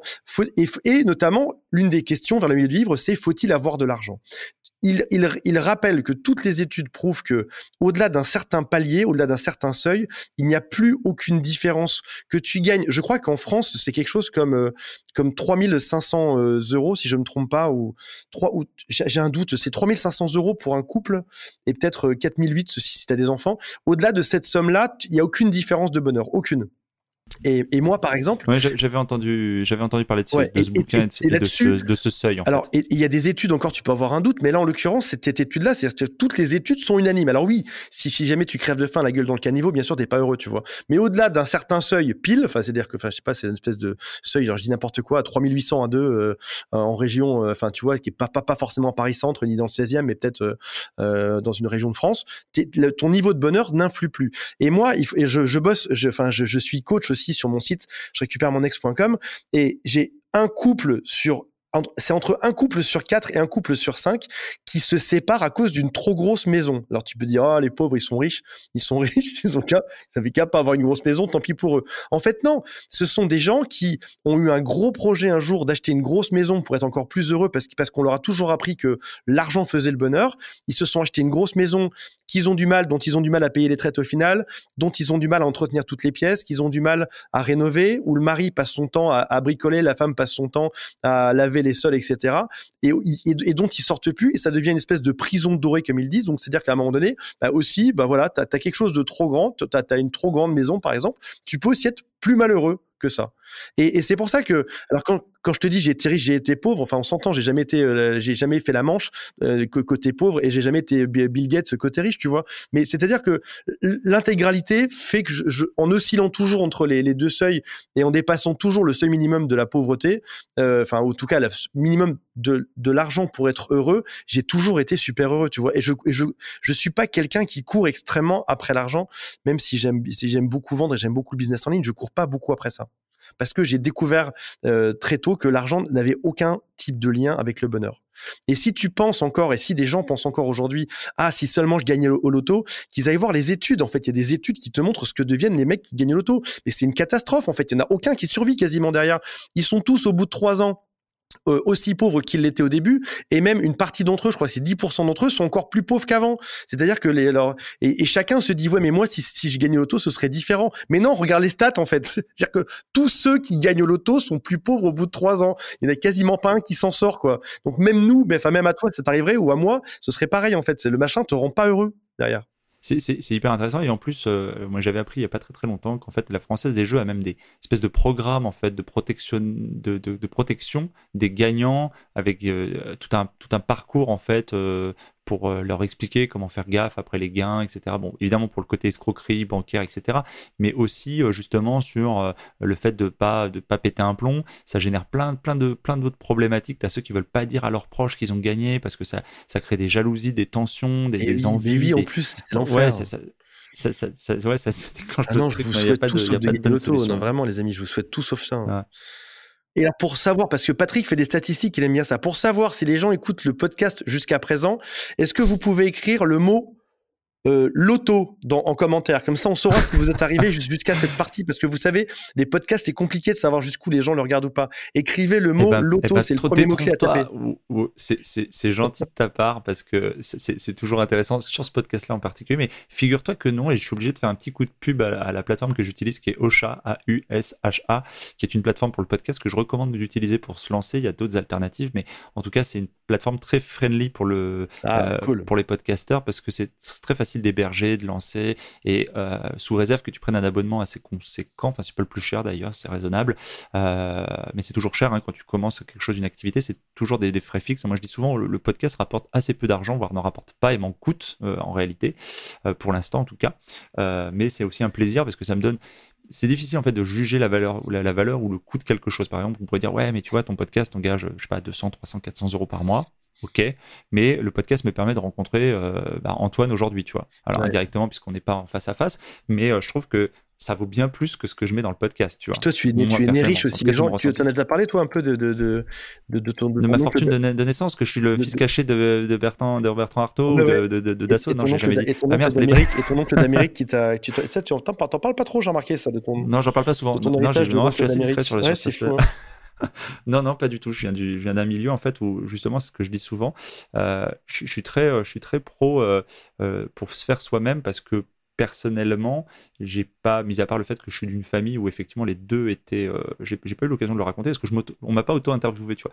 Mais euh, non, non, j'ai deux parents qui ont fait des études, qui étaient tous les deux cadres, euh, qui n'ont pas du tout été entrepreneurs, qui ont été un peu comme tes parents, plutôt pro, pro salariat, c'est un peu le way of life, soit éventuellement fonctionnaire, tu vois, me disais mon père, fais ton droit ou des choses comme ça.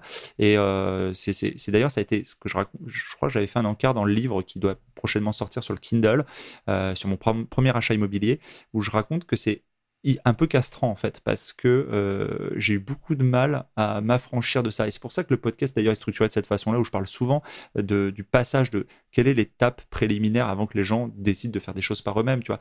Il y avait le côté c'est le côté c'est l'influence littéraire tu sais. À l'époque on lisait Germinal on faisait tout tous les, les, auteurs classiques les Zola les Hugo etc où tu sais euh, il était fils d'alcoolique donc il va finir alcoolique le mec tu vois. C'est un peu l'héritage. Et, et malheureusement le poids de l'héritage est important quand tu vois on va dire dans les syndromes tu sais tout ce qui est violence intrafamiliale, on en parlait tout à l'heure, euh, etc. Tu as beaucoup de choses qui sont faites par mimétisme, tu vois, tu as été euh, malheureux enfant ou des choses comme ça, et ça, tu reproduis, c'est terrible. Euh, mais du coup, je pense qu'il y a me concernant en tout cas, il y a eu pas mal de temps où avant, où je dis souvent que j'ai procrastiné, je peux, je peux soigner la procrastination parce que j'étais un grand procrastinateur, tu vois.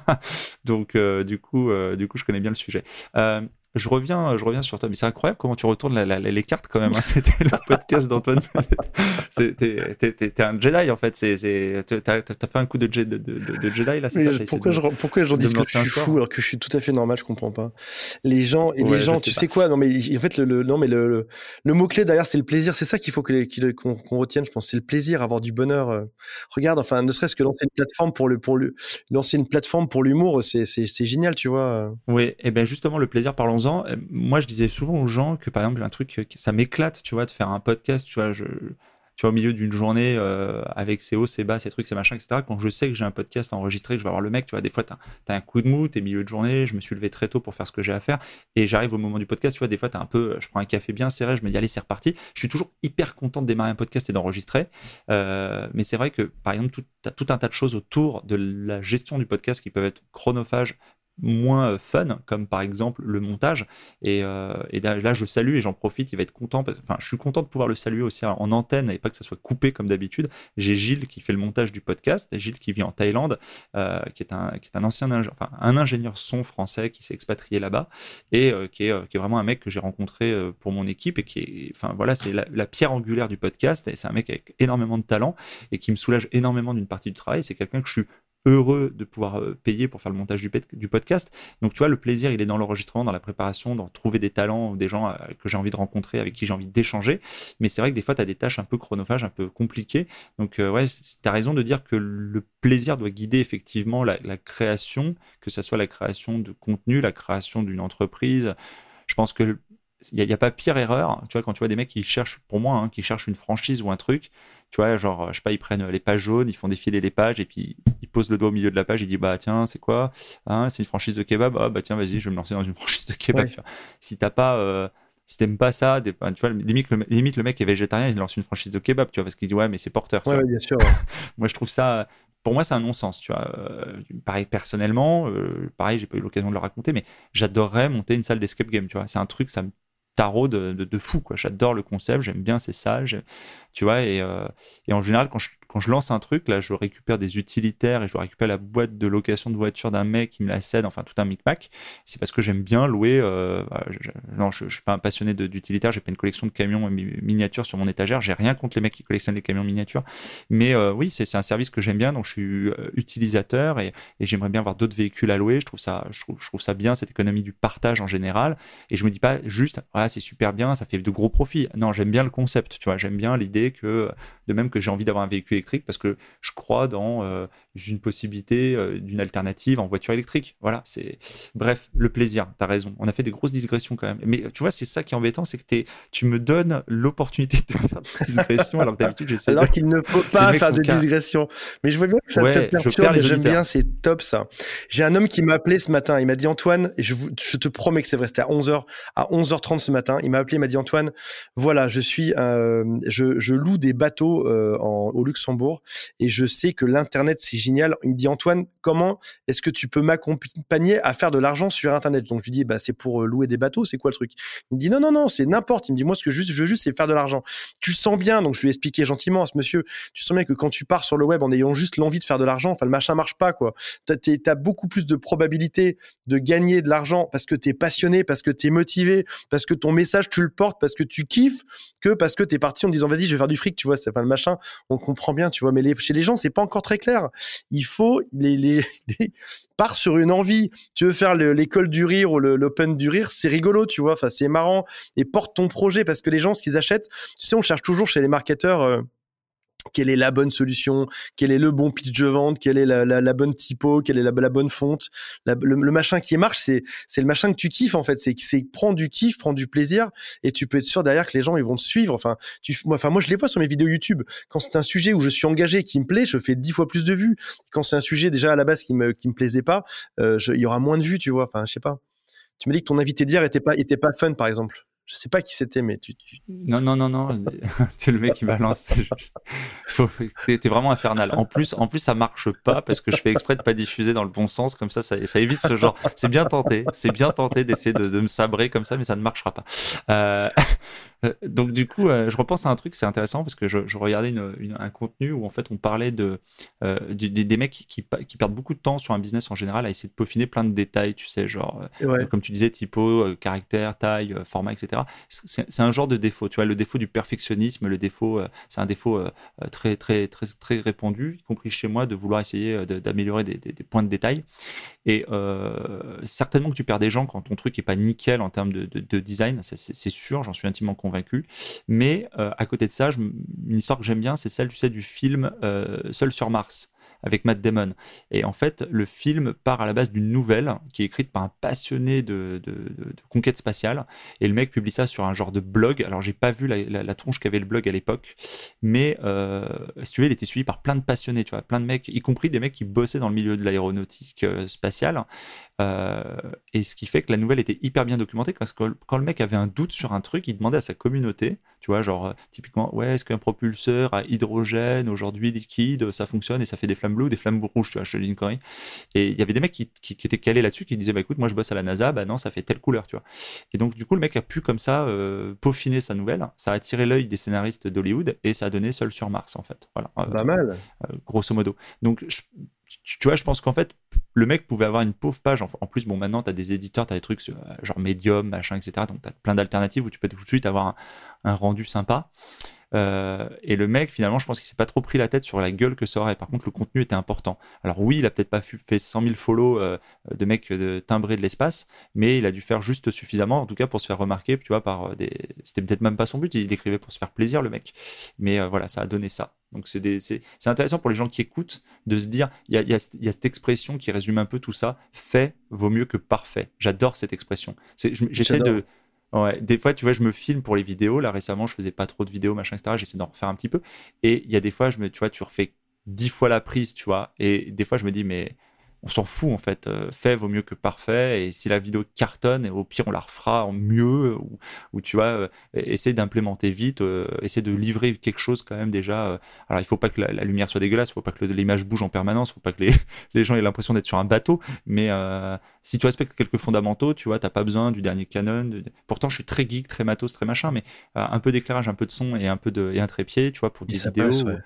Et, pour le podcast, c'est un peu pareil. Tu vois, il y a, des, y a des, applications qui permettent d'enregistrer avec ton téléphone, juste avec un petit micro, un petit. Enfin voilà, c'est quand même devenu vachement abordable de, de, de, créer, de partager. C'est euh, c'est un mec que je suis, que tu dois suivre également, Gary Vaynerchuk aussi, qui, qui dit mais euh, ah oui, just do it quoi, juste fais-le, vas-y lance-toi, euh, fais quelque chose et puis voilà et puis vois où ça t'amène. c'était pas le. Je, reviens, je, je, après ces, ces, nombreuses, nombreuses, nombreuses digressions, je sais pas si les gens sont déjà tous partis, on verra les stats et les métriques Est-ce que vous pouvez écrire banane rouge en commentaire pour qu'on sache si vous êtes toujours la banane? Alors le premier mot c'était quoi tout à l'heure? C'était loto. Maintenant c'est banane rouge. Comme ça on saura le pourcentage de gens qui sont arrivés. Mais en réalité, banane rouge. Il est en train de me foutre le bordel. Mais en, réalité, j'ai la métrique. Je verrai si les gens décrochent à 3 minutes ou 45 minutes. Euh, ne t'inquiète pas Antoine. Mais bon, ce serait marrant. On aura une liste de commentaires de loto et de banane rouge dans les descriptions. Je, sens que ça va beaucoup te faire rire justement.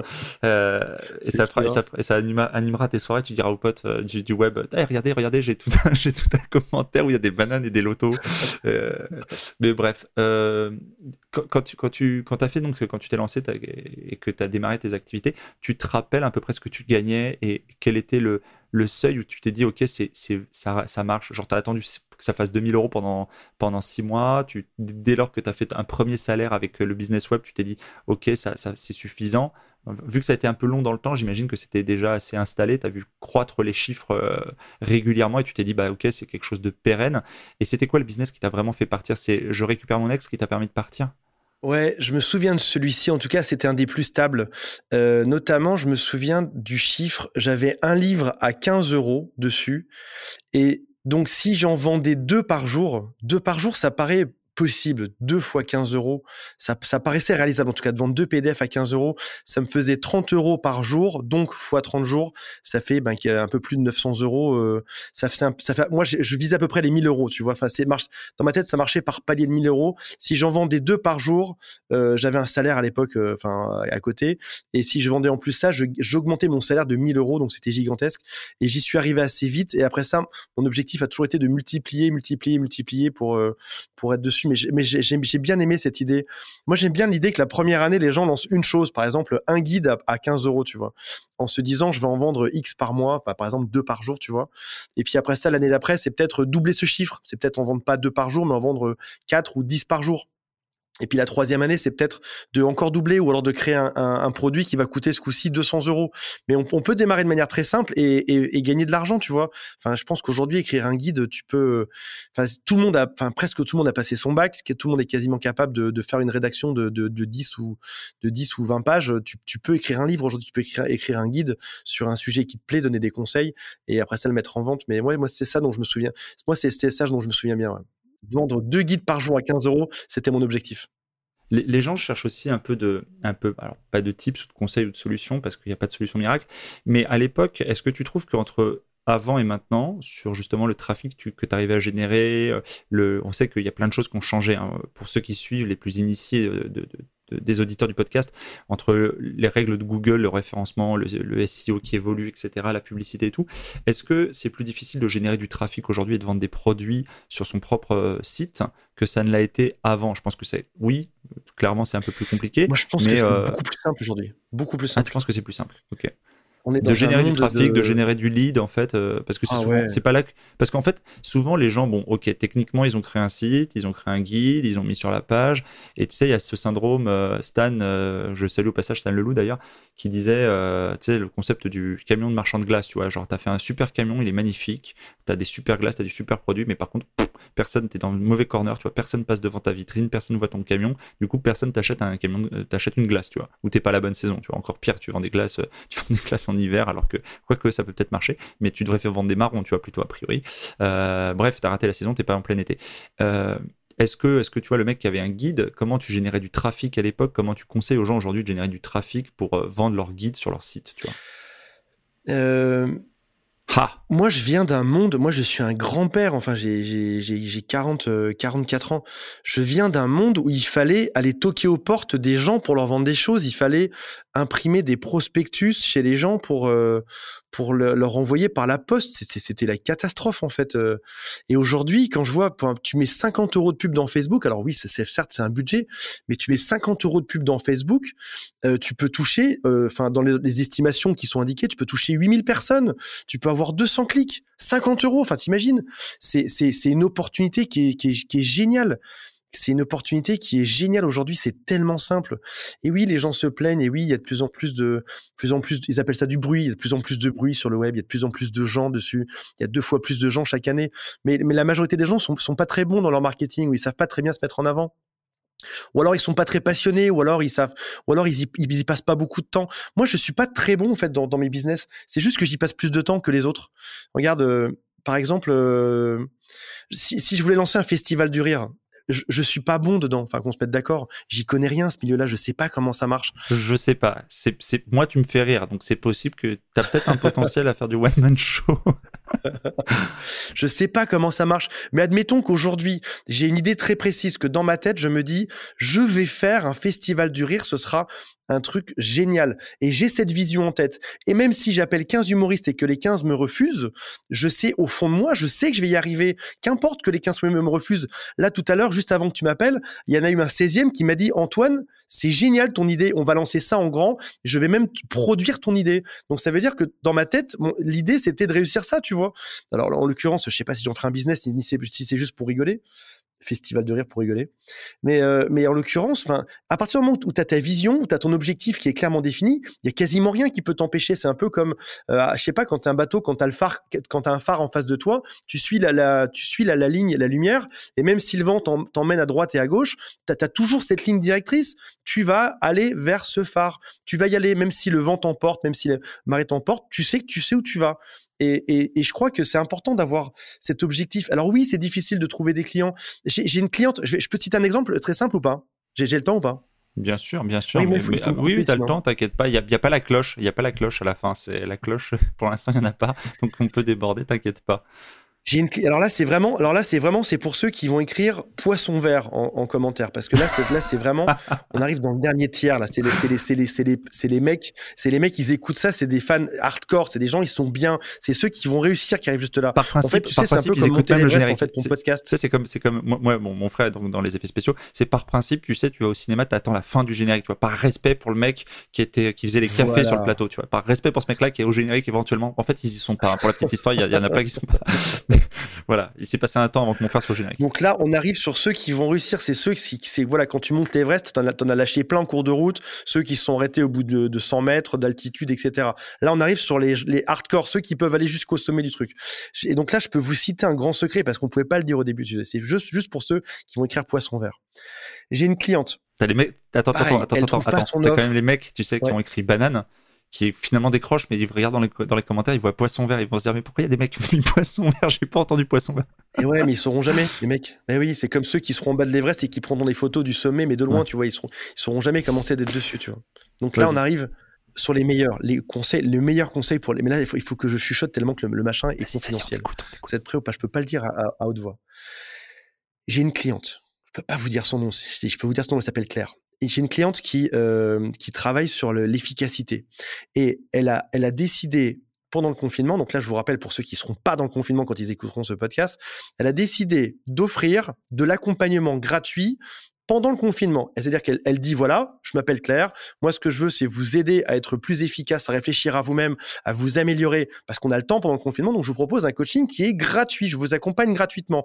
Et si jamais ça se passe bien, je vous proposerai après ça de, euh, de vous accompagner, et ça coûte euh, plusieurs milliers d'euros, tu vois. Et donc, elle, met 50 euros de pub. Elle se récupère tellement de contacts euh, sur son offre en, rendez-vous téléphonique qu'elle doit qu'elle doit embaucher huit coachs. Elle doit faire un tri sur qui elle accompagne, qui elle accompagne pas. Et donc, elle a des tonnes de clients qu'elle accompagne pendant quelques jours ou quelques semaines euh, de, dedans gratuitement. Et à la fin, une fois que la, la fin de la période d'essai est finie, elle leur propose aux gens de les accompagner en payant. Mais ça coûte cher. Ça coûte entre 5 et 50 000 euros, tu vois. Le machin coûte cher. Et les gens majoritairement payent. C'est-à-dire que les gens viennent dedans. Ils ont parlé avec Claire, ils ont kiffé, ils ont passé un bon moment, et derrière, ils veulent aller plus loin, ils veulent continuer dessus. Donc, donc oui, pour Claire, ça aurait pu être compliqué. Elle aurait mis juste son offre, cliquez ici, payez 50 000 euros. Personne n'aurait cliqué.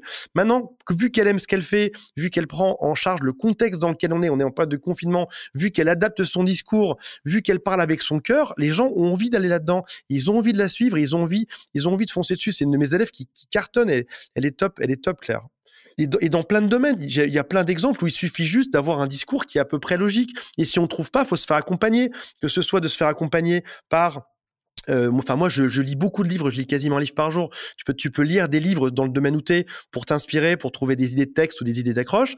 Tu peux aussi écouter des, un podcast comme celui de Patrick qui est juste génial pour trouver des inspirations et savoir quoi mettre sur tes pages, sur tes pubs et ou sur, ou sur, tes vidéos. Après ça, tu peux aussi éventuellement trouver un coach, un coach qui va te faire gagner un temps fou, te faire gagner un temps fou sur ce qui marche, ce qui marche pas et, et comment faire pour aller pour aller de l'avant. Et les, les, trois solutions sont bonnes. Et mais il faut à un moment donné, il faut se dire que bah voilà, si jamais toi c'est pas ton truc euh, de euh, d'acquérir des clients, passe par quelqu'un ou par un média ou par quelque par quelque chose qui peut t'aider à le faire.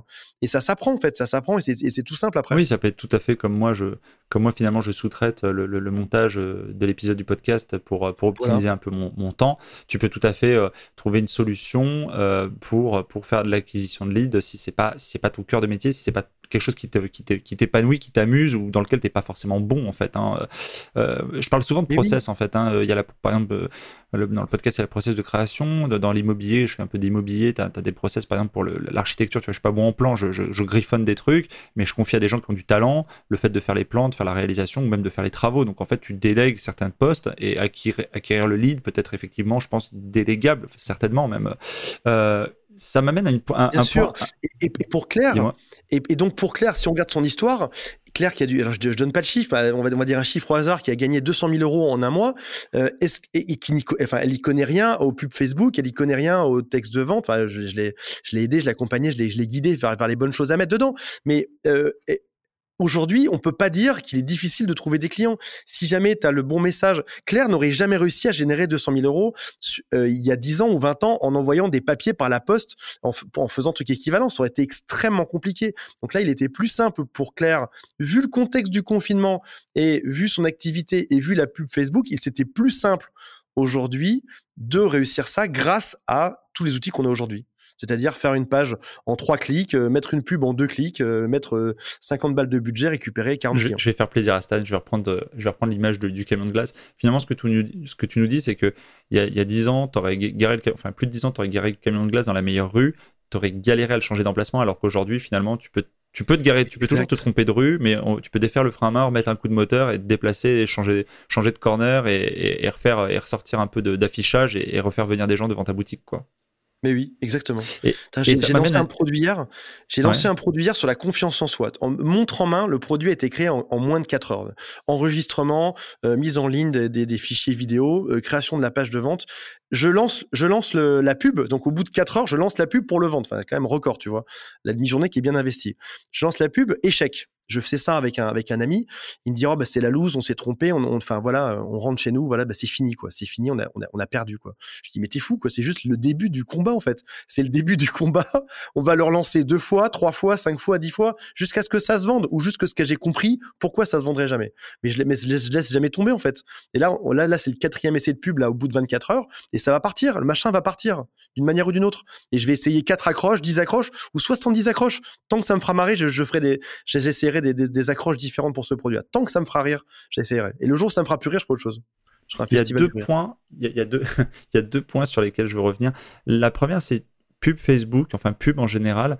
Est-ce que c'est devenu euh, la publicité, le fait de faire la promotion d'une façon ou d'une autre de ce qu'on fait, c'est indispensable. Je veux dire, est-ce que ça. Bon, je, suis, très partagé entre le fait que les gens découvrent ton camion de glace spontanément parce que tu arrives euh, à faire passer du monde devant par le. Tu vois, par du référencement, par du, euh, euh, du, posting à droite à gauche sur des groupes où il y a des gens qui sont dans la thématique que tu vises, etc. Ou est-ce que tu penses que c'est indispensable de faire de la publicité malgré tout? Je, je classe ça. Il y a, y a, y a J'aime beaucoup, je suis très partisan là. Enfin, par exemple, je récupère mon ex.com, ça a été 10 ans de référencement, il y a 2000 articles de blog, il y en avait 6000, on en, on en a dégagé trois quarts, on a mis que les plus pertinents, etc. Travail monstrueux sur 10 ans. Pour rien au monde, j'aurais redémarré ma nouvelle boîte là dans le marketing cette année en repassant 10 ans à faire du blog, sûr et certain. Il y a trois types, il y a trois types de contenus et il y a trois étapes. Alors là, on, était tout à l'heure sur poisson vert. Euh, là, on est encore dans les plus hardcore. Là, c'est non seulement ceux qui vont sur le pic du midi tout en haut, mais en plus qui plantent un drapeau. Hein. Donc, mettez drapeau. Là, c'est les, les mecs euh, voilà, qui sont allés jusqu'au bout du bout. Il y a trois types de contenus qui peuvent s'enchaîner. Accroche-toi bien. Tout d'abord, tu as, pour démarrer vite comme Claire, euh, tu as du compte, de la pub Facebook. La pub Facebook, c'est génial. En une demi-heure, ta pub démarre, tu as des, as des ventes, tu as des clients, tu as tout. Quoi. Sauf qu'aussi, on sait que la pub Facebook, c'est aussi une galère. Tu as ton compte de pub qui saute, euh, tu le, coût de la pub qui est variable, euh, tu as des haters, ton compte est bloqué. Enfin, on, sait que, on sait que c'est pas périn sur du long terme. Enfin, encore, je pense que tout le monde peut s'accorder à dire que c'est pas périn sur du long terme. Mais sur du court terme, ça peut te mettre un sacré boost à ton business. Une fois que tu as ce boost-là, donc de trafic court terme, tu peux utiliser euh, des, des, moyens de trafic moyen terme, comme par exemple YouTube. YouTube, sur six mois, un an, si tu publies de manière régulière, par exemple, une vidéo par semaine, on peut estimer que dans six mois, tu as du trafic, tu as des gens, tu as des leads, etc. Donc, court terme, pub Facebook, par exemple, moyen terme, lancer sa chaîne YouTube. Et après ça, tu as les moyens dits à long terme, comme par exemple créer, des articles de blog. Là, il faut plutôt euh, compter entre 8 mois, 1 an, 2 ans, 3 ans, avant que le machin démarre, que tu aies des liens, que ça parte. Mais ce sont des stratégies qui peuvent se cumuler. Tu peux tout à fait, comme Claire, démarrer court terme sur du Facebook. Tu as des résultats dès demain, tu as des clients. Et puis te dire que en parallèle, tu vas commencer à publier une vidéo de temps en temps sur ta chaîne YouTube pour que dans 6 mois, 1 an, tu des, des, tu du trafic qui viennent dessus, et puis que d'ici peut-être un an ou deux, tu démarres ton blog et tu vas acheter, par exemple, 200 articles auprès de rédacteurs qui vont parler de sujets, parce que dans, dans les 10 ans, tu veux pérenniser la chose. Et là, tu arrives à avoir le meilleur de chaque monde. Tu arrives à avoir du trafic à court terme, du trafic à moyen terme et du trafic à long terme. Il faut savoir aussi, par exemple, en termes de, de revenus par leads, accrochez-vous bien, parce que là, les mecs, on est sur le, tip top de l'Everest. Revenu par leads.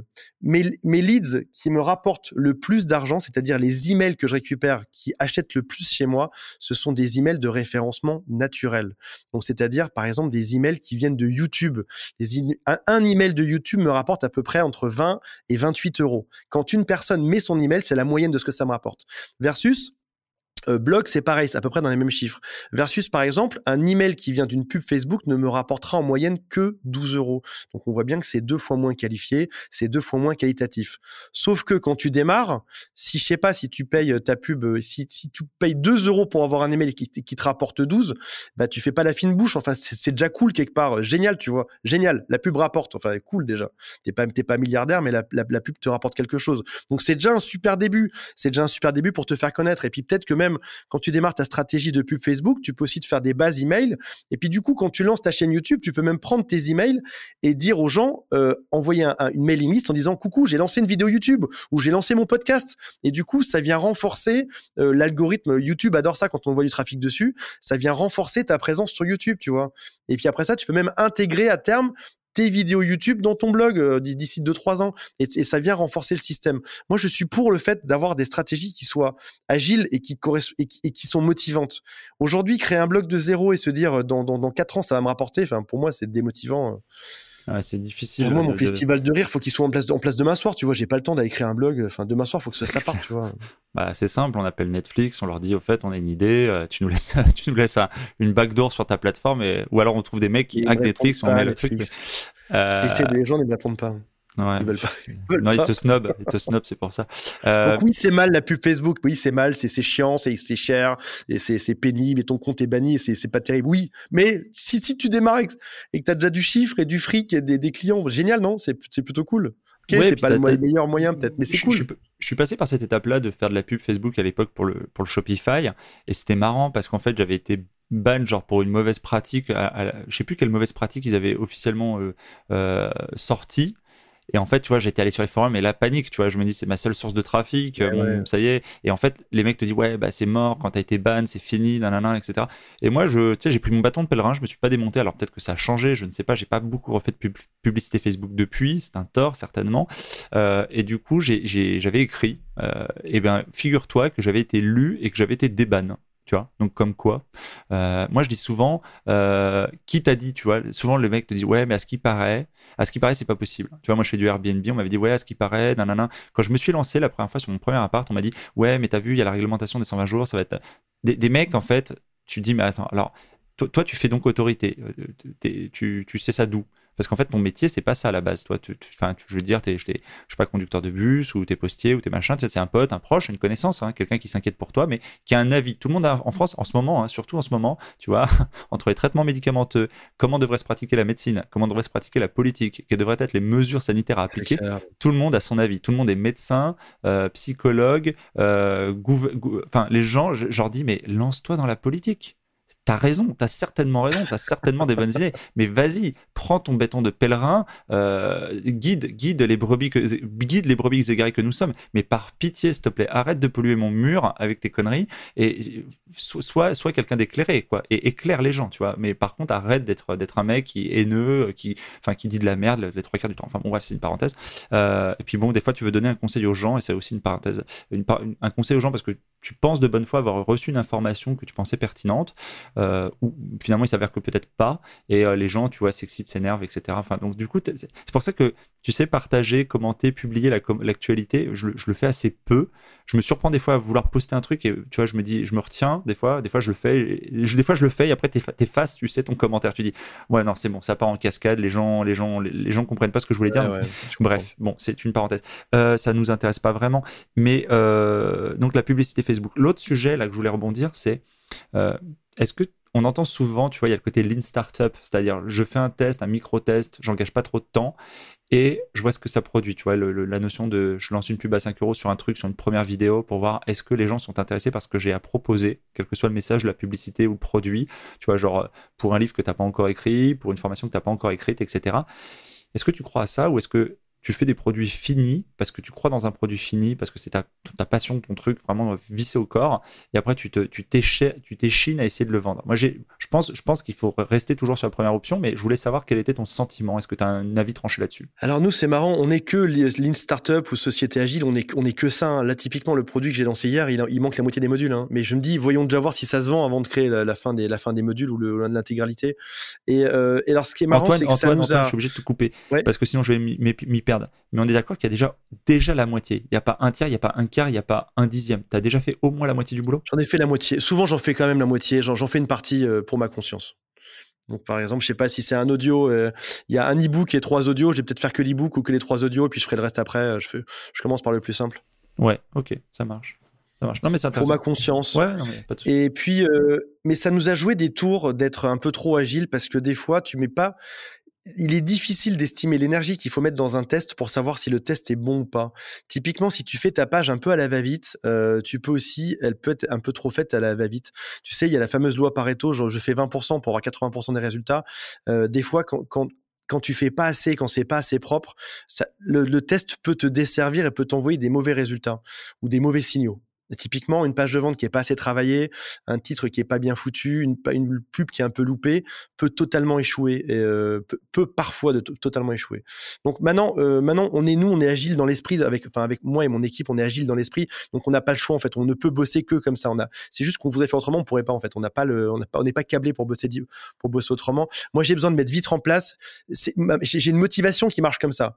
Là, par exemple, enfin, tu vois, sur le produit, j'ai ma motivation. Je sais que pendant 4 heures, je vais être très motivé. Après ça, je vais me démotiver. Donc, j'ai intérêt à tout produire, à tout poser avant 4 heures. Et au bout de 4 heures, je vais me démotiver, j'en pourrai plus. J'irai me balader, me jouer avec ma fille, mon fils euh, et faire autre chose. Donc, donc on a, quelque part, on n'a pas le choix que d'être agile. on n'a pas le choix que de sortir des machins. Et après ça, on va venir bétonner si jamais ça marche bien. On, on refait une passe dessus, deux passes, trois passes, etc. Jusqu'à ce que le produit soit propre et beau. Mais il y a une jolie, il y a une jolie image. Il y avait une société américaine qui avait créé devant, euh, devant, euh, devant les amphithéâtres. Euh, il y avait un grand champ et ils avaient créé une allée principale en béton pour que les étudiants puissent marcher dessus et aller jusqu'à leurs appartements. Et en fait, il s'avère que les étudiants ne prenaient pas ce chemin-là bétonné. Ils ont pris, ils prenaient des chemins dans l'herbe. Et ce qui fait qu'au bout de quelques mois, on pouvait voir dans l'herbe qui était donc dans le dans le dans la, la, la, s'appelle la, pelouse, on pouvait voir les traces des gens où il y avait plus d'herbe dessus. C'était là où les gens sont passés. Et le directeur de l'université a décidé d'enlever totalement le chemin en béton qui avait été fait et a bétonné l'endroit où les étudiants passaient euh, toujours. Comme ça, ils se sont adaptés à là où passaient les gens au final. Et non pas l'inverse. Ils n'ont pas imposé, ils ont bétonné là où les gens passaient. Et moi, dans ma tête, enfin en tout cas dans ma façon de travailler, c'est un peu ce que je fais. Je donne une piste, par exemple, j'irai créer un champ en herbe, j'irai regarder où les gens marchent, et après ça, j'irai bétonner l'endroit où les gens marchent. C'est ma façon de fonctionner. Si jamais je me dis, tiens, je vais lancer un guide sur la confiance en soi, je vais d'abord poser quelque chose, je vais voir est-ce que les gens cliquent? Est-ce que les gens sont intéressés? Est-ce qu'ils veulent en savoir plus ou pas? Et si jamais ils sont intéressés, dans ce cas, je continue de bétonner jusqu'à la fin du, programme ou du projet. Euh, c'est hyper intéressant. Ça m'amène à une autre question. Euh, sur les, taux de conversion, quels sont, euh, toi, les métriques en fait, que, tu regardes et quels sont, on va dire, tes indicateurs? Moi, j'avais souvent entendu parler d'un chiffre, genre 3%, tu vois, par exemple, genre, euh, genre 100 personnes arrivent sur ta page, si tu as 3 mails, eh ben, euh, euh, c'est pas mal déjà. C'est un, bon taux de un, un bon taux de conversion. Qu'est-ce que tu observes, toi? C'est quoi pour toi l'indicateur le, le, où il faut s'inquiéter parce que tu convertis pas du tout ou tu convertis bien, tu vois, pour les mecs qui démarrent des pages, des trucs et, qui essaient de capter des mails? Un, bon. Un chiffre qu'on regarde vraiment tout le temps, celui qu'on regarde le plus, c'est le nombre de ventes euh, par rapport au nombre de personnes sur une page de vente. Si 100 personnes passent sur ta page de vente et que tu n'as pas au moins 2-3 euh, achats, c'est qu'il y a un problème c'est le chiffre qu'on utilise le plus souvent. Enfin, tous les jours, on s'arrange toujours pour avoir 100 personnes sur une page de vente avant de tirer la moindre conclusion. Si jamais ils sont que 50 ou que 20 ou que 10, on, ne tire aucune conclusion. On attend toujours qu'il y ait 100 personnes et si au bout de 100 personnes, il n'y a pas eu 2-3 ventes, c'est qu'il y a un problème quelque part. C'est que le produit n'est pas bien fait, il est trop cher, ou le pitch n'a pas été bien foutu, ou l'offre n'est pas terrible, ou il y a eu un souci. Ça, ça c'est vraiment celui qu'on regarde le plus. Après ça, je peux t'en donner tellement des chiffres, je sais même pas par où démarrer. Euh, on a souvent une... Bah, la, captation, la rétention mail sur, une offre où, tu, tu vois, tu, ton offre, euh, je sais pas, tu, mets une newsletter, tu vois, alors tiens, je vais te donner un exemple typique. Newsletter, c'est 5%, newsletter 5% chez nous, sur, sur un blog. 5%. Newsletter sur un blog. Okay. C'est 5% le nombre de gens qui vont s'inscrire à ta newsletter. Après, entre 4 et 5%, je dirais. Ça marche. La petit truc marrant, j'ai vu ton post sur la publicité dans le métro. Euh, pourquoi la publicité dans le métro? Est-ce qu'il y a un taux de conversion Est-ce que tu as, pu mettre un métrique en mettant par exemple un, comment on appelle ça, un QR code pour essayer de mesurer le, trafic depuis cette publicité métro? Et est-ce que c'est juste pour le branding? Euh, Voilà, qu'est-ce que, qu'est-ce que et combien ça coûte une pub dans le métro comme ça? Et ben alors, et figure-toi que ça coûte pas si cher que ça. Ça coûte moins cher que ce que tu pourrais penser. Euh, j'ai peur de dire une bêtise en donnant des chiffres. En fait, on a lancé une campagne.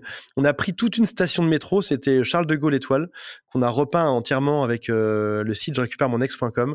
On a voulu mettre un QR code et on a oublié au dernier moment, mais on nous a dit que de toute façon personne n'utilisait QR code, donc ce serait même pas représentatif. Euh, on a observé des petites augmentations de trafic sur le site web, donc ça c'était plutôt chouette. Et puis après ça, au niveau du prix, j'ai un doute entre la campagne M6 parce qu'on a, lancé une campagne de pub en même temps. Dessus. Mais je crois que pour, j'ai vraiment peur de dire une bêtise. Alors, je te, je te donne un chiffre, mais il est probablement totalement faux.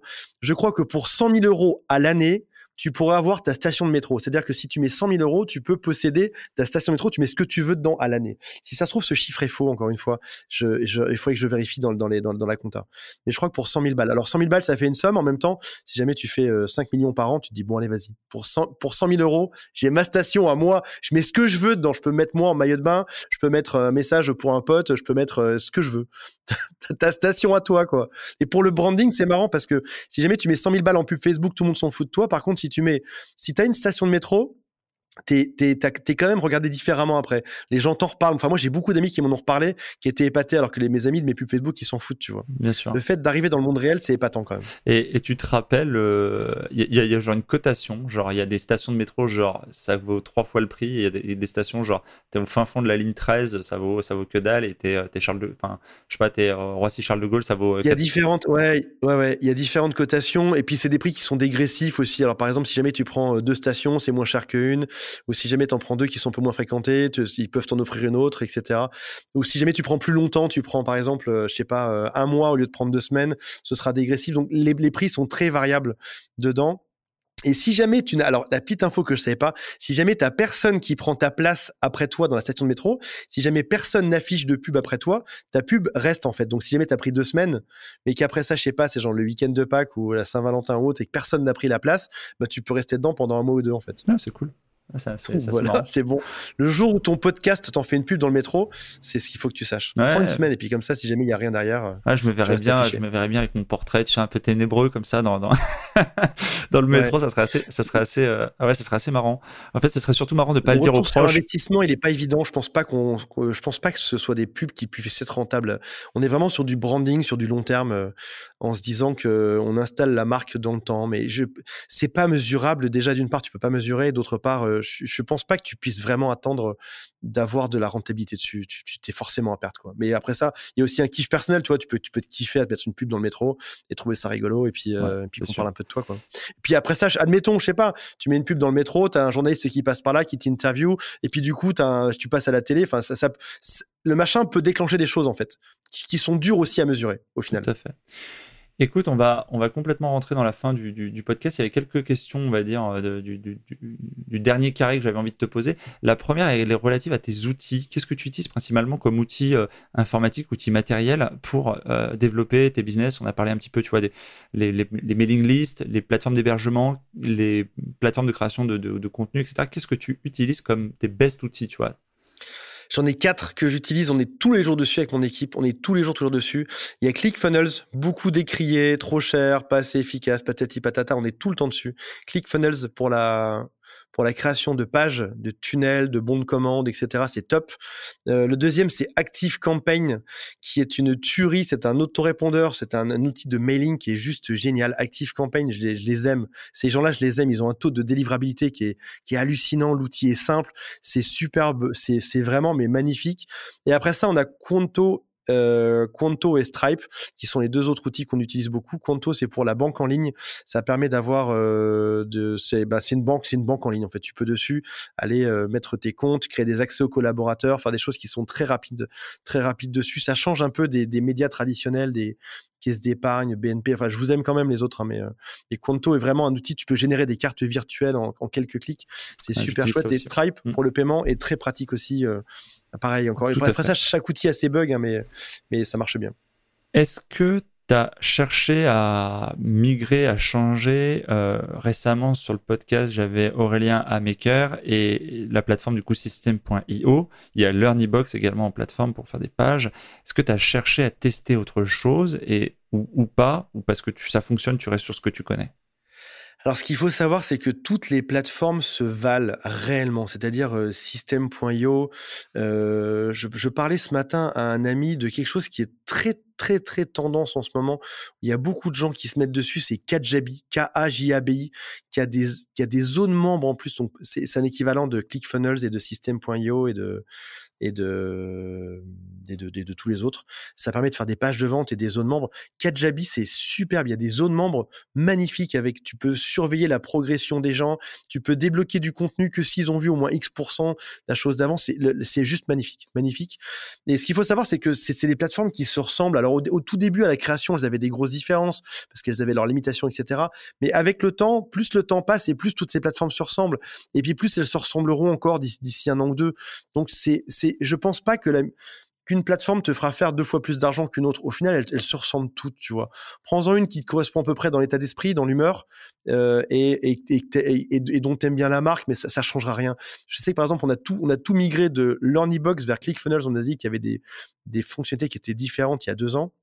On a passé trois mois dessus, on n'a pas eu 1% de différence de chiffre d'affaires. Les deux plateformes et ont chacune leurs points positifs et ont chacune leurs bugs, mais ça reste, euh, enfin voilà, ça reste deux, deux, plateformes qui qui sont pleines de points positifs et de bugs et c'est tout quoi. C'est comme en amour en fait. Tu sais, des fois tu quittes une femme pour une autre, en fait non, elles ont toutes les deux euh, des points positifs et des, des défauts. C'est pas, tu peux pas les comparer si facilement. Mais les, avec les deux, ça peut, ça peut le faire, tu vois, au final. Et euh, je sais pas si, ma, mon image est très bonne. ça, marche, ça marche. Euh, en termes d'organisation, au niveau des équipes, au niveau de la structuration de ton travail, moi qui suis très porté sur l'organisation, la gestion de projet, etc., tu as une méthodologie particulière Tes équipes sont localisées, délocalisées Comment ça se passe? On a sur récupéremonex.com, on a des bureaux à Lille dans lesquels il y a une dizaine de personnes. Et on avait fait le choix, il y a quatre ans de ça, de les laisser libres de faire leurs tâches, leur planning, un peu comme chez Google, enfin un mode un peu société moderne, tu vois. Faites ce que vous voulez, venez travailler ou pas, restez chez vous pas, on surveille tout en ligne, enfin tu vois, un, truc assez Jones. Et au final, ça a, mis un, ça a mis un stress dingue aux équipes. Et on est revenu sur une organisation pyramidale, c'est-à-dire enfin, tout, tout bêtement, enfin préhistorique, tu vois, avec un chef d'équipe qui va diriger des gens qui ont chacun aussi des stagiaires ou d'autres personnes dans leurs équipes. Et ça, ça, ça a réduit le stress, ça a beaucoup réduit le stress dans l'entreprise. Donc des bureaux et euh, une organisation pyramidale où tu as toujours un chef qui, si jamais tu as une question, tu peux poser la question, ça marche très bien. Et euh, sur euh, Atom Prod, qui est ma société de, de, de web marketing, j'ai deux, j'ai deux bras droits qui eux sont très indépendants et très libres et je leur donne juste à peu près la direction et ils font ce qu'ils veulent. Et ça, c'est bizarrement, en petite équipe, ça marche bien. Mais probablement que si on était sept dedans, ça, créerait le même genre de problème. Donc ça dépend de la taille de l'équipe, encore une fois, et euh, ça dépend de la taille de l'équipe, ça dépend du truc. Ça marche. Tu vois, si t'es deux, si t'as un assistant, t'as pas, pas besoin d'avoir des bureaux où tu te vois tous les jours, tu peux être à distance, ça marche aussi, tu vois. Maintenant, peut-être qu'à 5, 10, t'as peut-être intérêt à commencer à structurer le truc. Peut-être que si vous êtes 50 derrière, t'as intérêt d'avoir des, bureaux, enfin, je sais pas, tu vois, ou euh, organiser des moments où tout le monde peut se retrouver. Euh. Moi, par exemple, je suis à distance de mon équipe, là, qui est à Lille. Moi, je suis à Marseille. Euh, je me retrouve aujourd'hui, je, me retrouve parfois un peu déconnecté des projets parce que j'ai pas les discussions de café, je sais pas exactement ce qui se, qui se, qui se passe, etc. Mmh. Au niveau du, on en a parlé un peu en off, donc ce serait intéressant, effectivement, je vais de, le repartager, sur tout ce qui est développement personnel, sur justement le, mindset, etc. Est-ce que tu as des gens que tu suis? Est-ce qu'il y a des lectures particulières que tu, que tu as faites ou que tu recommanderais euh, aux auditeurs? Ah là là, euh, dans la partie mindset, c'est ça? Plus, plus, précisément, mais ça peut être euh, ça peut être business aussi. Mais est-ce qu'il y a justement, on va dire, quelques pierres angulaires? Tu me parlais tout à l'heure de, de, de Joe Rogan, je crois, en, personne que tu as suivi, que, qui, qui, qui, on va dire l'étoile montante. Tu m'as dit. Euh. Du podcast, il est très bon, il est très bon. Euh, je, je, lis, je lis beaucoup. Je suis un peu un, un ayatollah de la lecture. Je, je, je lis, je, peux arriver jusqu'à trois livres par jour parfois. Alors, attends, je t'explique. C'est pas, c'est pas vraiment trois livres par jour. C'est un, c'est, je, lis un livre le matin euh, sur la partie, sur le, business. Donc ça, c'est au réveil. Je, vais lire quelques paragraphes d'un livre business le matin. Vers 14 heures, ce sera un livre sur la santé. Euh, typiquement comment mieux s'alimenter, comment mieux dormir, etc. Et le soir, euh, je vais lire souvent un morceau d'une biographie parce que je trouve ça très inspirant. Je fais des super rêves après ça. Tu lis la biographie de, de, de Schwarzenegger, etc. T'es, t'es au top. Et en ce moment, alors pile en ce moment là, si je peux, si je te dis où je suis, en ce moment, je suis dans tout ce qui est minimalisme et pleine conscience. En ce moment là, c'est comment vivre plus heureux avec moins et euh, comment être un peu moins dans sa tête. Alors sur la partie, alors ça c'est minimalisme, et sur la partie pleine conscience, c'est comment euh, retrouver conscience de ce qui nous entoure. Enfin moi, je suis beaucoup dans mon ordinateur, donc des fois je, me déconnecte un peu du monde extérieur. C'est comment retrouver le bonheur du quotidien. Je sais pas, genre toucher la table qui est devant toi, respirer avec bonheur, etc et Tolle qui est très très bon là-dedans. Euh, c'est eux en ce moment que je suis. Sinon, j'ai beaucoup beaucoup d'influence. À chaque mois, à chaque semaine, son influence. Euh, j'ai dû, j'aurais du mal à. Si je devais emmener trois livres sur une île, j'aurais du mal à décider. T'emmènerais une Kindle, non? Mais il faudrait un chargeur solaire. Le Kindle. J'emmènerais le Kindle. J'emmènerais le Kindle. Mais j'ai des semaines où je vais me motiver, par exemple, pour, du, pour de la, persuasion. D'autres semaines, ce sera de la vente. D'autres semaines, ce sera de la, la lean startup. D'autres semaines, ça va être. Euh, euh, tiens, là, là, je me suis acheté des livres pour, les, pour comment créer une tiny house créer une tiny house, vivre dans la forêt, vivre en, en faire du. J'avais une période de survivalisme il y a deux mois de ça, et là je reviens, je reviens un peu dessus avec la partie euh, tiny house. Euh, dans ce contexte, enfin dans ce dans, dans ce cadre-là, je peux que te recommander si c'est pas déjà fait le, le, reportage minimaliste qui a été fait sur Netflix que je trouve. J'ai adoré, je l'ai vu. Ouais, très sympa, euh, super. Euh, du coup, bon, malgré tout, je vais quand même te demander, je demande toujours aux auditeurs, est-ce qu'il y a vraiment un livre qui t'a fortement marqué, inspiré, euh, un livre que tu recommanderais, tu vois, genre, euh, je sais pas, c'est le grand bûcher, on, on, supprime tous les livres, mais tu as le droit d'en sauver qu'un seul, tu vois, tu, peux en mettre qu'un seul dans ta, dans ta, valise, justement, tu peux en mettre qu'un seul dans ta bibliothèque de ta tiny house, tu vois, c'est le livre unique, euh, lequel t'emmène, tu vois, t'as pas le droit, il n'y a, pas, y a pas de chargeur solaire, c'est fini, t'as plus le droit, il euh, n'y a plus de batterie, en fait, on peut plus avoir les batteries, il faut je vais, je vais tricher, ok? A celui que je recommanderais, mais je l'ai déjà dit tout à l'heure, donc je peux pas le redire. Ce serait l'hypothèse du bonheur. S'il y en avait un seul, s'il y en avait vraiment un seul, ce serait ce serait vraiment celui-là. Mais j'ai déjà dit, donc je vais en dire un autre. Il y a un livre que j'ai adoré, qui était numéro un des ventes il y a un an, je crois, ou un an et demi, qui était qui s'appelle L'art subtil de s'en foutre, qui a été écrit par que je te dise pas Marc Marc comment il s'appelle? C'est pas Manson? Manson, Manson, je crois. Ouais. Marc Marc Manson.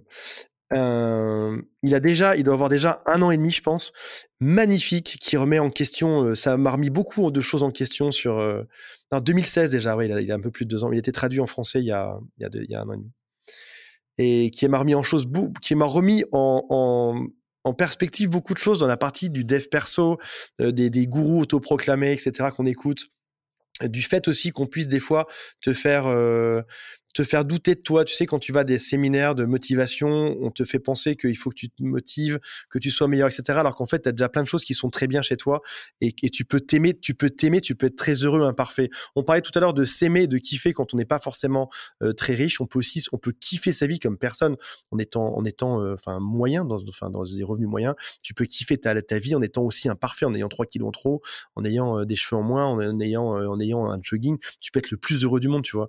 Et, le, livre-là, l'art subtil de s'en foutre, c'est on voit promener tous ceux qui te qui, te forcent à la perfection, à la au travail, à la, remise en question. En fait, sois sois heureux comme t'es. Et j'ai adoré ce livre. Je l'ai dévoré, euh, j'ai dévoré en, une soirée. Il y, a un truc comme ça pour rebondir là-dessus, c'est euh, moi j'avais le notion, tu vois, de j'avais tendance à on a souvent cette tendance en fait à, dénigrer un peu et à oublier les réussites, les, les, les petits succès, les petites. tu vois, on, focalise des, fois, des, champs, des fois, tu, tu, focalises sur tes échecs. Tu, ah, tu dis ah ça, il y a pas beaucoup d'écoute, il y a pas beaucoup de trucs, il y a pas beaucoup de machin. Tu vois, je vais, je faire encore une comparaison avec le podcast, mais c'est vrai. Euh, et en fait, tu dis mais attends, mais il y a combien d'épisodes euh, On arrive quand même à être régulier malgré tout. Euh, ok, t'es pas aussi régulier que un tel, un tel, un tel, un tel qui font que ça, tu vois, de leur, de leur journée. Euh, mais tu dis euh, tu vois, c'est comme en investissement IMO, tu vois, tu as le côté, euh, tu as du mal à lancer un projet, des mecs en lancent 5 en même temps pendant ce temps-là, et tu dis, ouais, mais j'arrive pas à faire aussi vite. En fait, on a beaucoup tendance à se comparer, tu vois. Et c'est intéressant de, de, moi, moi, je consacre un peu de temps, tu vois, euh, régulièrement, à m'arrêter, déjà à noter les réussites et à consulter la liste, la, la, liste des réussites, tu vois. Quand tu dis, ouais, ça n'a pas marché, ça fonctionne pas, ça va pas assez vite, tu dis, oh, tu te mets une grande claque et tu dis, mais en fait, si, ça fonctionne pas si mal. Regarde la liste des réussites quand même. Ah ouais, on avait déjà fait tout ça quand même. Ouais, bah, ouais t'as fait ça en fait, mais t'as oublié. T'as oublié de te, féliciter pour ça. Donc aussi, tu sais, euh, il y avait euh, un mec qui avait dit un jour, euh, tu sais, de fêter un peu les victoires. Et j'avais entendu, c'était les mecs de chez The Family qui disaient, ouais, on fait des méga teufs pour fêter des trucs, tu vois, on fait souvent des teufs pour fêter plein de trucs en fait quand tu réussis. Alors, bon, si tu fais tous les jours, tous les jours et que tous les jours tu fais chauffer la CB, c'est chaud. Mais tu vois, la notion aussi de te faire une récompense d'un objet vraiment. Moi, par exemple, quand j'ai réussi mon premier investissement immobilier vraiment au bout du bout, je m'étais fait plaisir en achetant mon, le Mac sur lequel je bosse encore aujourd'hui, sur lequel on enregistre là. Et tu vois, c'est vraiment un outil de travail avec lequel j'ai beaucoup de plaisir à travailler. Et euh, c'était une, forme aussi de, de dire, de, c'était un reminder, tu vois, un rappel, la Madeleine de Proust, de dire, mais tu vois, ça fonctionne, tu arrives à faire des trucs et, regarde, ça, c'était par exemple une récompense que tu as faite à cette occasion, tu vois. Tu vois, la fameuse, je sais pas, c'est le gomet, tu sais, quand, quand, les mecs, ils ont les bracelets, là, quand ils ont gagné, euh, je sais pas, le, le, World Poker Tour, ils ont, je crois, ils ont une récompense, etc. Tu sais, c'est un rappel de ce que, ou comme les mecs ont les Oscars, ou tu vois, les célébrations, ils ont un objet qui n'a pas forcément une valeur monétaire, enfin, quoi que des fois si, mais c'est pas forcément le chèque qui compte, c'est aussi c'est la preuve, le, le, témoignage d'un truc que tu as réussi à passer, un cap que tu as passé ou une réussite que tu as faite. Et c'est marrant sur, une course, il y a une grosse course dans le nord, là, un triathlon assez mythique où quand les mecs ils sont finishers, tu sais, ils ont deux t-shirts différents. Il y a ceux qui vraiment finissent finissent complètement le truc. C'est le triathlon le plus dur euh, au monde là, dans les pays nordiques. Et euh, les mecs ont juste un t-shirt d'une certaine couleur. Je crois que c'est t-shirt noir quand t'es finisher dans les premiers en haut du du, du Gob, Gob at Open, je crois que ça s'appelle. Il y avait un, reportage dans Intérieur Sport. Tiens, je le, je le mettrai dans les je vais me le noter, je le mettrai dans les descriptifs euh, du podcast en fait pour ceux qui, qui sont allés après euh, drapeau et après euh, banane, banane rouge et poisson bleu, etc. Poisson vert. du coup, on va finir, on va finir là-dessus. juste une dernière chose. Est-ce que tu as une citation? Est-ce que tu as un mantra? Est-ce que tu as une phrase que tu te remémores souvent et que tu peux partager avec nous? Euh, j'en ai deux, j'en ai, j'en ai plein en fait, j'en ai, j'en ai plein. Je te dis mes, deux du moment, mes deux du moment. Pour un tour. Allez, allez, on fait une deuxième. Que cité tout à l'heure, c'est euh, mieux vaut mieux mieux mieux vaut fait que parfait. Mieux vaut fait que parfait. C'est la chose que qu'on répète dans notre équipe. On se l'est imprimé sur des mugs. On se la met, euh, enfin tout le temps, tout le temps partout. Enfin, tu vois, on préfère toujours que ce soit fait, que ce soit parfait. C'est la première. Et en, deuxième, euh, j'ai un, un, mémo sur lequel c'est marqué arrête de poser des questions, euh, recopie ce qui marche. Et si je pense qu'à un moment donné, on a toujours cette envie d'aller inventer des trucs, d'aller créer de la nouveauté, etc. Et, il faut, je pense, à un moment donné, il faut utiliser ce qui marche. Quand je dis recopier, ça veut pas dire plagier. Attention, je fais une grosse, grosse, grosse différence avec ça. Mais recopie ce qui marche, c'est-à-dire que si voilà, tu as quelqu'un dans, ton domaine marche avec des podcasts, fais des podcasts. Si quelqu'un dans ton domaine marche en faisant des webinaires, fais des webinaires. Euh, si c'est, euh, je sais pas, quelqu'un dans, ton marché euh, fait des vidéos qui s'appellent les cinq étapes pour patati patata, euh, fais cinq étapes pour patati patata, enfin tu mets autre chose dedans, mais, mais recopie ce qui fonctionne en fait, ne cherche pas, on cherche toujours à réinventer le machin ou à vouloir démontrer qu'on est plus intelligent que la moyenne, alors qu'en fait il y a des choses qui marchent, qui marchent déjà très bien aujourd'hui. Ne jamais réinventer, toujours utiliser ce qui marche et l'adapter à sa personnalité. Eh bien ça sera donc la conclusion de ce podcast et je te remercie Antoine pour ton passage et je te dis à très bientôt, donc avec probablement la plateforme du rire, en tout cas j'espère que tu feras l'inauguration de la plateforme avec ton propre one-man show. En attendant, euh, n'hésite pas à revenir sur le podcast. voilà, après. T'as, non, mais t'as, mis, mis, poisson vert, t'as mis poisson vert, donc je te, je te challenge aussi. Les gens vont t'attendre sur la plateforme du, pour rire. Allez, je te dis à très bientôt en tout cas. Merci Antoine. Merci. Salut à tous. Bye. L'épisode est maintenant terminé. J'espère que vous l'avez apprécié, qu'il vous a inspiré. Si oui, pensez dès à présent à vous abonner. Et si vous voulez m'aider à faire vivre ce podcast, alors je vous invite à laisser un commentaire ou une évaluation sur iTunes ou sur la plateforme que vous utilisez. Cela me permet d'améliorer le contenu et de le faire connaître à un plus grand nombre de personnes.